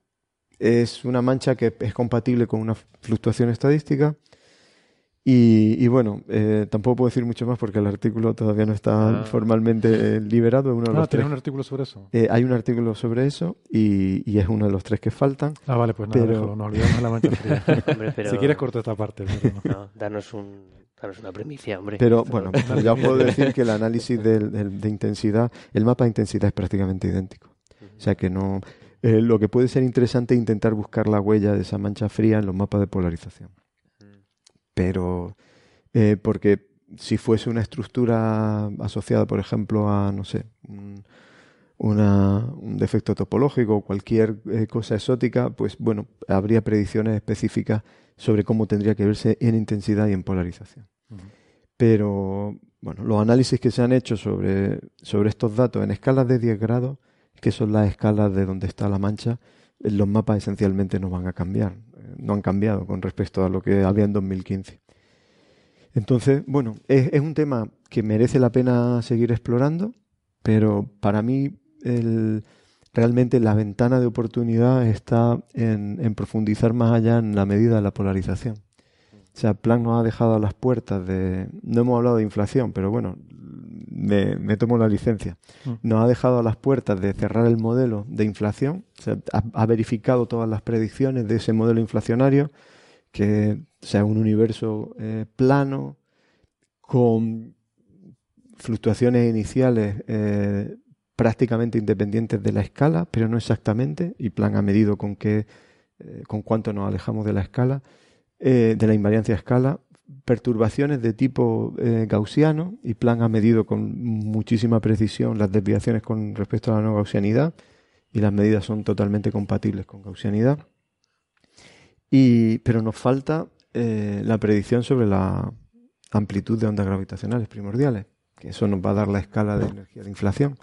Os iba a preguntar, el tema de los modos B, Planck, ¿cómo lo deja? Bueno, pues eh, prácticamente, o sea, el Planck solo eh, ha dejado el límite eh, al 10%. O sea, la contribución relativa de, modos B tiene que ser como mucho el 10% del total de anisotropías que observamos en el fondo de microondas. Eh, entonces, bueno, ¿qué es lo que viene a continuación? Pues experimentos como Quijote o como otros experimentos que, están midiendo desde eh, Atacama o desde el Polo Sur, eh, o, o, en el futuro no muy lejano, propuestas de satélite para intentar caracterizar la polarización del, del fondo de microondas e intentar determinar esa escala de energía de inflación. Cerrar la última predicción del modelo. Que se necesitaría más precisión en la medida de, de las anisotropías. Se necesitaría más, más, precisión y luego una de las cosas que ha dejado Planck muy clara es que eh, tenemos que tener muchísimo cuidado eh, es una pena que no esté Beatriz para esta parte final. Eh, tenemos que tener muchísimo cuidado en el modelado de los contaminantes galácticos. Eh, Planck eh, corrigió esa medida de Bicep, eh, mostrando con el canal de, de, de, alta frecuencia de Planck que la señal que estaba detectando Bicep, que el claim original era al nivel de 0,2, un 20%. Sí, sí. Era, compatible, o sea, era compatible con que eh, era emisión del polvo de nuestra galaxia. Eh, está hablando de aquella, aquel fiasco cuando se, se anunció que Bicep había detectado los modos B de las ondas gravitacionales. Sí. Eh, pues eh, en, do, en, 2015, combinando los mapas de Planck con los de Bicep, se vio que la señal de Bicep correlaba completamente con las medidas de polvo de Planck. Que era polvo galáctico, ¿sí? porque Bicep no tenía esa capacidad de distinguirlos porque solo medía una frecuencia. Pues con Planck hemos aprendido que no solo el polvo, sino que también el sincrotrón de nuestra galaxia eh, es un problema eh, y que, bueno, sea cual sea el rango de frecuencia, vamos a decirlo de una forma más contundente, no hay ningún lugar en el cielo ni ninguna frecuencia en la que la señal de modo B vaya a ser dominante vale. en polarización. Entonces, cualquier experimento que, que, que quiera hacer una detección necesita caracterizar la emisión de nuestra galaxia. Eso es lo que se llaman los foregrounds. ¿no? Eso es lo que llamamos foregrounds eh, por contraposición a background. background. O sea, es que no sé, estaba pensando... background es la, la, señal de fondo y foreground lo que está en medio, el, el, velo que hay entre el fondo y nosotros. Es que background en inglés, back quiere decir detrás. Entonces, background es el fondo. Tú tienes algo y background es lo que hay detrás, el fondo. Sí. Pero en, luego ellos tienen la, la, palabra con foreground que cambian que detrás delante. por delante, es lo que hay delante. O sea, tú estás mirando un objeto y el background es lo que hay detrás de ese objeto y el foreground lo, es lo que hay entre el observador y ese objeto. Exacto, no tenemos sí. una palabra para eso, ¿no? No, sí. No, no sé, no sé cómo traducirlo. Yo, yo suelo decir el, el velo de, de emisión de nuestra galaxia entre nosotros y el fondo de microondas. Vale, el velo. Bien. Pero bueno, no sé, no, no sé si es una, tradición, una traducción muy buena. Bueno, eh, sí, no es una traducción, es otra palabra que, ego, que ego. se puede usar para... Sí, bueno, una traducción, vale. Una traducción no literal. Eh, Héctor, ¿quieres preguntarle algo sí, más? Sí, yo tenía que... una pregunta, ya que estábamos aquí. Porque claro, como yo hice lentes gravitacionales en la tesis y tal, pues con Planck una cosa que se puede hacer es medir el efecto de lentes gravitacionales en el fondo cósmico de microondas. Tendrás toda la materia entre medias, entre que se emitió esa radiación y que nos llega a nosotros. Todos los cúmulos y filamentos del universo van desviando la luz y entonces introducen un cierto efecto en la distribución que vemos de anisotropías de temperatura, en la polarización, etcétera. Entonces, yo me pregunto, porque o sea, sacan mapas que dicen, vale, la contribución del lente gravitacional al fondo cósmico o, la distribución es tanta. E incluso la extraen. Entonces, claro, yo estoy acostumbrado a que tú tienes una galaxia que la ves en lo invisible, o un cúmulo o tal, y luego tienes otras de fondo. Entonces, calculas el efecto que tiene este sobre las de fondo a base de ver las desviaciones. Pero es- e- en todo el cielo a la vez y en todo el universo que hay entre el observador y el fondo cósmico de microondas, ¿eso cómo se hace? ¿Cómo se mide? Pues el, el concepto es el mismo. O sea, eh, lo que estás intentando reconstruir es eh, cómo, como bien has dicho, o sea, cómo se distorsiona esa imagen que nos viene del fondo de microondas por el hecho de que las partículas de luz, los fotones, han viajado desde entonces a- hasta, hasta nosotros, atravesando toda la estructura a gran escala del universo en todo su proceso de formación. Esa estructura, a, a primer orden, pues produce desviaciones en, en las trayectorias de los fotones que, bueno, según la relatividad de- general de Einstein, pues la puede escribir eh, a primer orden como eh, una unas, unas desviaciones que tienen que ver con el potencial gravitatorio eh, integrado a lo largo Sí. de la línea de visión, la contribución sumada a lo largo de la línea de visión del potencial gravitatorio. Bueno, pues con medidas, lo que nosotros llamamos estadísticas de cuatro puntos, pero que en la práctica tiene que ver con variaciones locales del mapa de intensidad de, de Planck, puedes intentar reconstruir eh, la, la medida del- de, de esos desplazamientos. Entonces, con eso reconstruyes un mapa, digamos, sumado, de, de la- de la contribución acumulada de, todo el potencial gravitatorio a lo largo de la línea de visión. Y, y lo bonito de, de esto es que, primero, Planck detecta esa señal con muchísima significación, a 40 sigma, y segundo, que la- las medidas caen exactamente encima de la predicción del modelo de materia oscura fría con contraste cosmológica. claro. O sea, sabemos cuánta materia hay, sabemos cómo tiene que crecer eh, según la relatividad general y, y bueno, y tenemos una predicción para eso. Y, y las medidas de Planck pues concuerdan eh, fantásticamente bien y, y en este y en esta en este nuevo conjunto de datos hemos medido ya por primera vez con Planck eh, el efecto no solamente en la intensidad sino también en la polarización. Claro. O sea, es que es el tema de. O sea, la duda que tengo sobre todo es cómo distinguen eh, lo que se ve debido ya a la contribución del lensing de lo que se vería originalmente.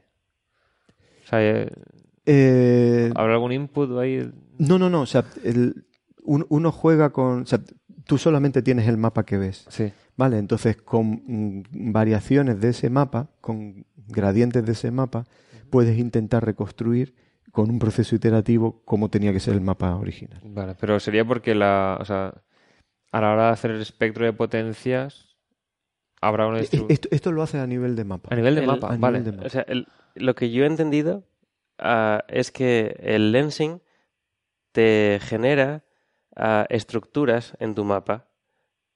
En el sentido de que cuando dice cuadrupolo se refiere a que se, se- se generan estructuras que son ah, que tienen dos direcciones perpendiculares Sí. asimétricas. Yo, yo he dicho cuadrupolo. ¿Has dicho No, has dicho cuatro puntos. Cuatro Ah, puntos. cuatro puntos. cuatro Esa es la función Ah, de vale, correlación. perdón. Es verdad, te he entendido por, Sí, sí, culpa sí, no. Vale, te genera, entonces, olvidad lo que he dicho. lo que te genera es eso, son correlaciones entre cuatro puntos diferentes Vale, vale, vale. a- que tú, o sea, que tú puedes medir y decir, vale, puesto que no, o sea, puesto que no puede aparecer a este tipo de correlación en, en este tipo de mapas o lo que sea, tiene que vale. venir del lensing. Claro. Voy a quitárselo. Claro, lo entiendo mejor porque, a- a ver, en el tema de cuando tienes las mediciones de cúmulos y tal, con el efecto de lensing débil, digamos, tú lo que mides es alrededor de un cúmulo en las galaxias de fondo que no se ven, si sumas la forma de muchas, en promedio no es esférico en esa región, sino que está un poco chafado en una dirección y estirado en la otra. O sea, ese sería el cuadrupolo. Entonces, eh, viendo en qué dirección están chafadas y estiradas en todos los puntos del fondo del cúmulo este, ves una reconstrucción, claro, la parte estirada es tangencial a la dirección de donde tira la gravedad. Entonces supongo que será eso, entonces. Bueno, es un proceso, ya, ya, te digo, o sea, lo, lo, podemos comentar si quieres luego, pero es un proceso iterativo en el que tú, el, el mapa observado, sabes que tiene que ser eh, el mapa original no, no afectado por efecto de lente gravitatoria, más una, a primer orden, una, una pequeña corrección que tiene que ver con variaciones locales, gradientes, de, que son proporcionales a la cantidad de, de, de, campo gravitatorio que tiene a lo largo de la línea de, del gradiente del campo gravitatorio a lo largo de la línea de visión. Claro. Y tienes que hacer un proceso iterativo para a nivel uh, de mapa reconstruir eh, invertir esa ecuación y reconstruir cuál es el mapa original. Que sería haciendo diversas estimaciones de la cantidad de campo gravitatorio que habría delante, ir ajustando todo Sí. hasta que... Vale, vale. Claro, yo digo, si tienes una estimación inicial de la cantidad de campo gravitatorio que hay, entonces sí que tienes puedes ajustar. Pero si tienes lo otro y quieres deducir qué cantidad de campo gravitatorio hay, entonces eso es lo que no me cuadraba. Digo, te hace falta o una cosa o la otra, pero si es iterativo, claro, vas haciendo estimaciones poco a poco. Vale, es que vi algo, o sea, el paper tiene, creo que son 37 páginas y 30 son de contenido. Y claro, dice, voy a hacer un resumen del procedimiento, que ya está explicado en otros sitios, y el resumen es la matriz tal con la matriz cual, y yo, pero... Entonces, veo que hacen también como, usan una de las frecuencias de Planck para estimar lo que sería el fondo cósmico de infrarrojo. Mm. Que eso sí que te trazaría la distribución de materia. Sí. Entonces- Esto, es otra de las cosas que, que se ha hecho con Planck y es que parte de, de ese efecto lente gravitatoria eh, sabemos que en el caso de Planck tiene que venir principalmente de galaxias que estén en promedio al- a desplazamiento al, al rojo 2. Eh, bueno, es por la forma, por la escala en las que Sí, mide sí. Planck. Y bueno, y en esa, y en esa, eh, esos desplazamientos al rojo podemos eh, reconstruir de los propios datos de Planck el fondo infrarrojo y eh, confirmar que efectivamente, si luego correlamos estos mapas de, comparamos estos mapas de, de efecto lente gravitatoria con los mapas de fondo infrarrojo, pues tendrían que correlación. correlar tal cual esperamos. Y, y eso se mide. Eso Vale, se, vale, se vale. mide y se confirma. Bueno, yo para terminar, entonces me gustaría terminar con eh, una, una nota así un poco discordante del, del titular que sale por todas partes, que es Sí. el de Plan confirma el modelo cosmológico estándar y tal. Entonces, como simplemente como comentario final y, y brevemente, eh, y porque también Marco se vaya un poquito con un poco de optimismo de aquí, ¿no? ¿Qué espacio queda, sobre todo, o sea, a nivel de lo que es inflación, ¿no? Porque ya de inflación para adelante es física conocida, lo que decíamos. Ahí sabemos que la relatividad va a ir bien y, a ver, hay que ponerse muy casurro para decir que no, que, que no, en fin, que, que de ahí para adelante está, está mal la física. Hay gente que nos manda mails diciendo que, Sí, que sí. está la física mal Sí, y que ellos han dado con la teoría en su, en su bueno. sótano. Pero, eh, bueno, pues eso, para, para esta gente que, que está toda la física mal, pero sobre todo, insisto, la parte de inflación, que quizás es lo donde tenemos más margen, yo creo, ¿no? Para decir que las cosas están mal. Eh, o sea, Planck ha confirmado varias predicciones. Hay otras teorías alternativas que obviamente no van a estar tan desarrolladas porque hay muchísima gente trabajando en inflación, pero que puedan tener esperanzas todavía de competir en este en esta arena, tal como ha dejado Planck las cosas. Sí, o sea, yo in- in- insisto que la, la avenida que, que nos queda es explorar la polarización del fondo de microondas hasta llegar a tener una detección porque, porque la, la capacidad de discriminar entre modelos de inflación, o sea, de poder profundizar en la física de la inflación, va a depender de eso, de tener esa detección. De Pero, hecho, ¿Y otras teorías que no sean inflación? Eh, Sí, Hay- sí. hay teorías de hecho, la que- no que- detección de ondas o sea, perdona, de modos B podría indicar que no hay inflación y entonces entrarían aquí un Mm. nuevo juego de, de, de teorías con las que se podría jugar, pero que ya existen. que ya Es que existen. ya existen, existen teorías que dicen que Existen. no hay modos B. Sí, sí. Sí, de hecho, Y- y lo que discutimos de- hace, bueno, hace ya bastante tiempo Sí. sobre el, el universo Con el Turok. pirótico Mm. de Turok y Mm. Steinhardt, ah, predice que no hay ah, modos B, es decir, no hay no, ondas habían hecho una variante en la cual sí tenía. es posible que le hayan puesto cosas y es una pena que al final... Pero cuando salió lo de Bicep 2, como que lo había medido, habrán hecho una variante. ¿También lo explicamos? Sí. Eso se pasa mucho. Es imposible. Es posible. Salen un montón de Pero- ¿también lo explicamos? Pero la, la predicción original era que no había. Ah, igual ahora lo han cambiado, pero la original... Pero esto, o sea, la clave es o sea, lle- llegar a una detección, porque es que una vez que tengamos la detección y luego una caracterización fina, sí podríamos eh, distinguir muchas cosas sobre, sobre el espectro inicial y si realmente inflación. O sea, digamos que, por, por cerrarlo modo de titular, ¿no? Eh, el hecho de que Planck haya. Planck ha confirmado que las fluctuaciones eh, eh, que, de las cuales surgen todas las estructuras en el universo son de origen cuántico. Creo que eso ya no se puede rebatir eh, por las medidas del- del espectro eh, de, de fluctuaciones. Pero eh, el, el mecanismo, si es realmente inflación o es otro mecanismo que también pueda generar fluctuaciones cuánticas, eh, pues queda todavía esa duda hasta el- que seamos capaces de medir la cantidad de ondas gravitacionales. Muy bien. Y, y que no nos olvidemos, que vuelvo a lo, que, lo del principio, eh, que hay una avenida que estamos olvidándonos completamente, que es la medida del espectro del fondo de microondas. Claro. Eh, hay mucha física, no solamente de inflación, sino mucha física de, de- de cómo evoluciona nuestro universo, que todavía tenemos ahí un poco olvidada en, No, en no el del espectro espectro. de potencia, sino de las líneas El espectrales. espectro, en el, fondo, o sea, el espectro, Vale, vale. eh, exactamente Las espectro- dependencia en frecuencia, líneas espectrales y las desviaciones con respecto a ese cuerpo negro. Muy bien, eh, fascinante. Pues nada, yo creo que nos ha, quizá- nos ha quedado a lo mejor un episodio un poco técnico, pero los especiales son así. Sí. Yo normalmente eh, estaría muy preocupado antes de publicar un episodio así, pero visto lo visto con episodios que hemos tenido, como el de física de Me partículas, lo voy a escuchar tres veces. Eso lo dice el mucha de gente. teoría de cuerdas, el de, sí, sí, el de Hawking, en fin. Pues, Sí, sí. Ah, este es más fácil, este es más pues, simple. yo creo, yo creo que sea más asequible. En fin, oye, muchas gracias. Me lo, me lo he pasado muy bien porque he aprendido muchísimo hoy. eh, gracias, bueno, a Bea, que ya, que ya no está. Y eh, Alberto, Marcos, Héctor, gracias, Gracias. por, por este, este ratito, por habernos dedicado este ratito. Y, y nada, si queda algún oyente despierto, pues nos despedimos así sin hacer mucho ruido para no molestar a nadie. Y eh, nos despedimos hasta la semana que viene. Venga, hasta luego. Hasta luego. Hasta Hasta luego.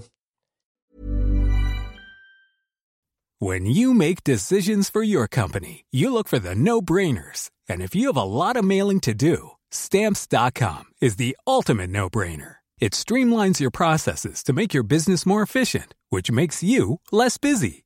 Mail checks, invoices, legal documents, and everything you need to keep your business running with stamps.com. Seamlessly connect with every major marketplace and shopping cart. Schedule package pickups and see your cheapest and fastest shipping options from different carriers. With rates up to 89% off USPS and UPS rates. And with the Stamps.com mobile app, you can take care of mailing and shipping wherever you are. Make the same no brainer decision as over 1 million other businesses with Stamps.com. Sign up with Code PROGRAM for a four week trial, plus free postage and a free digital scale. No long term commitments or contracts. That's Stamps.com. Code PROGRAM.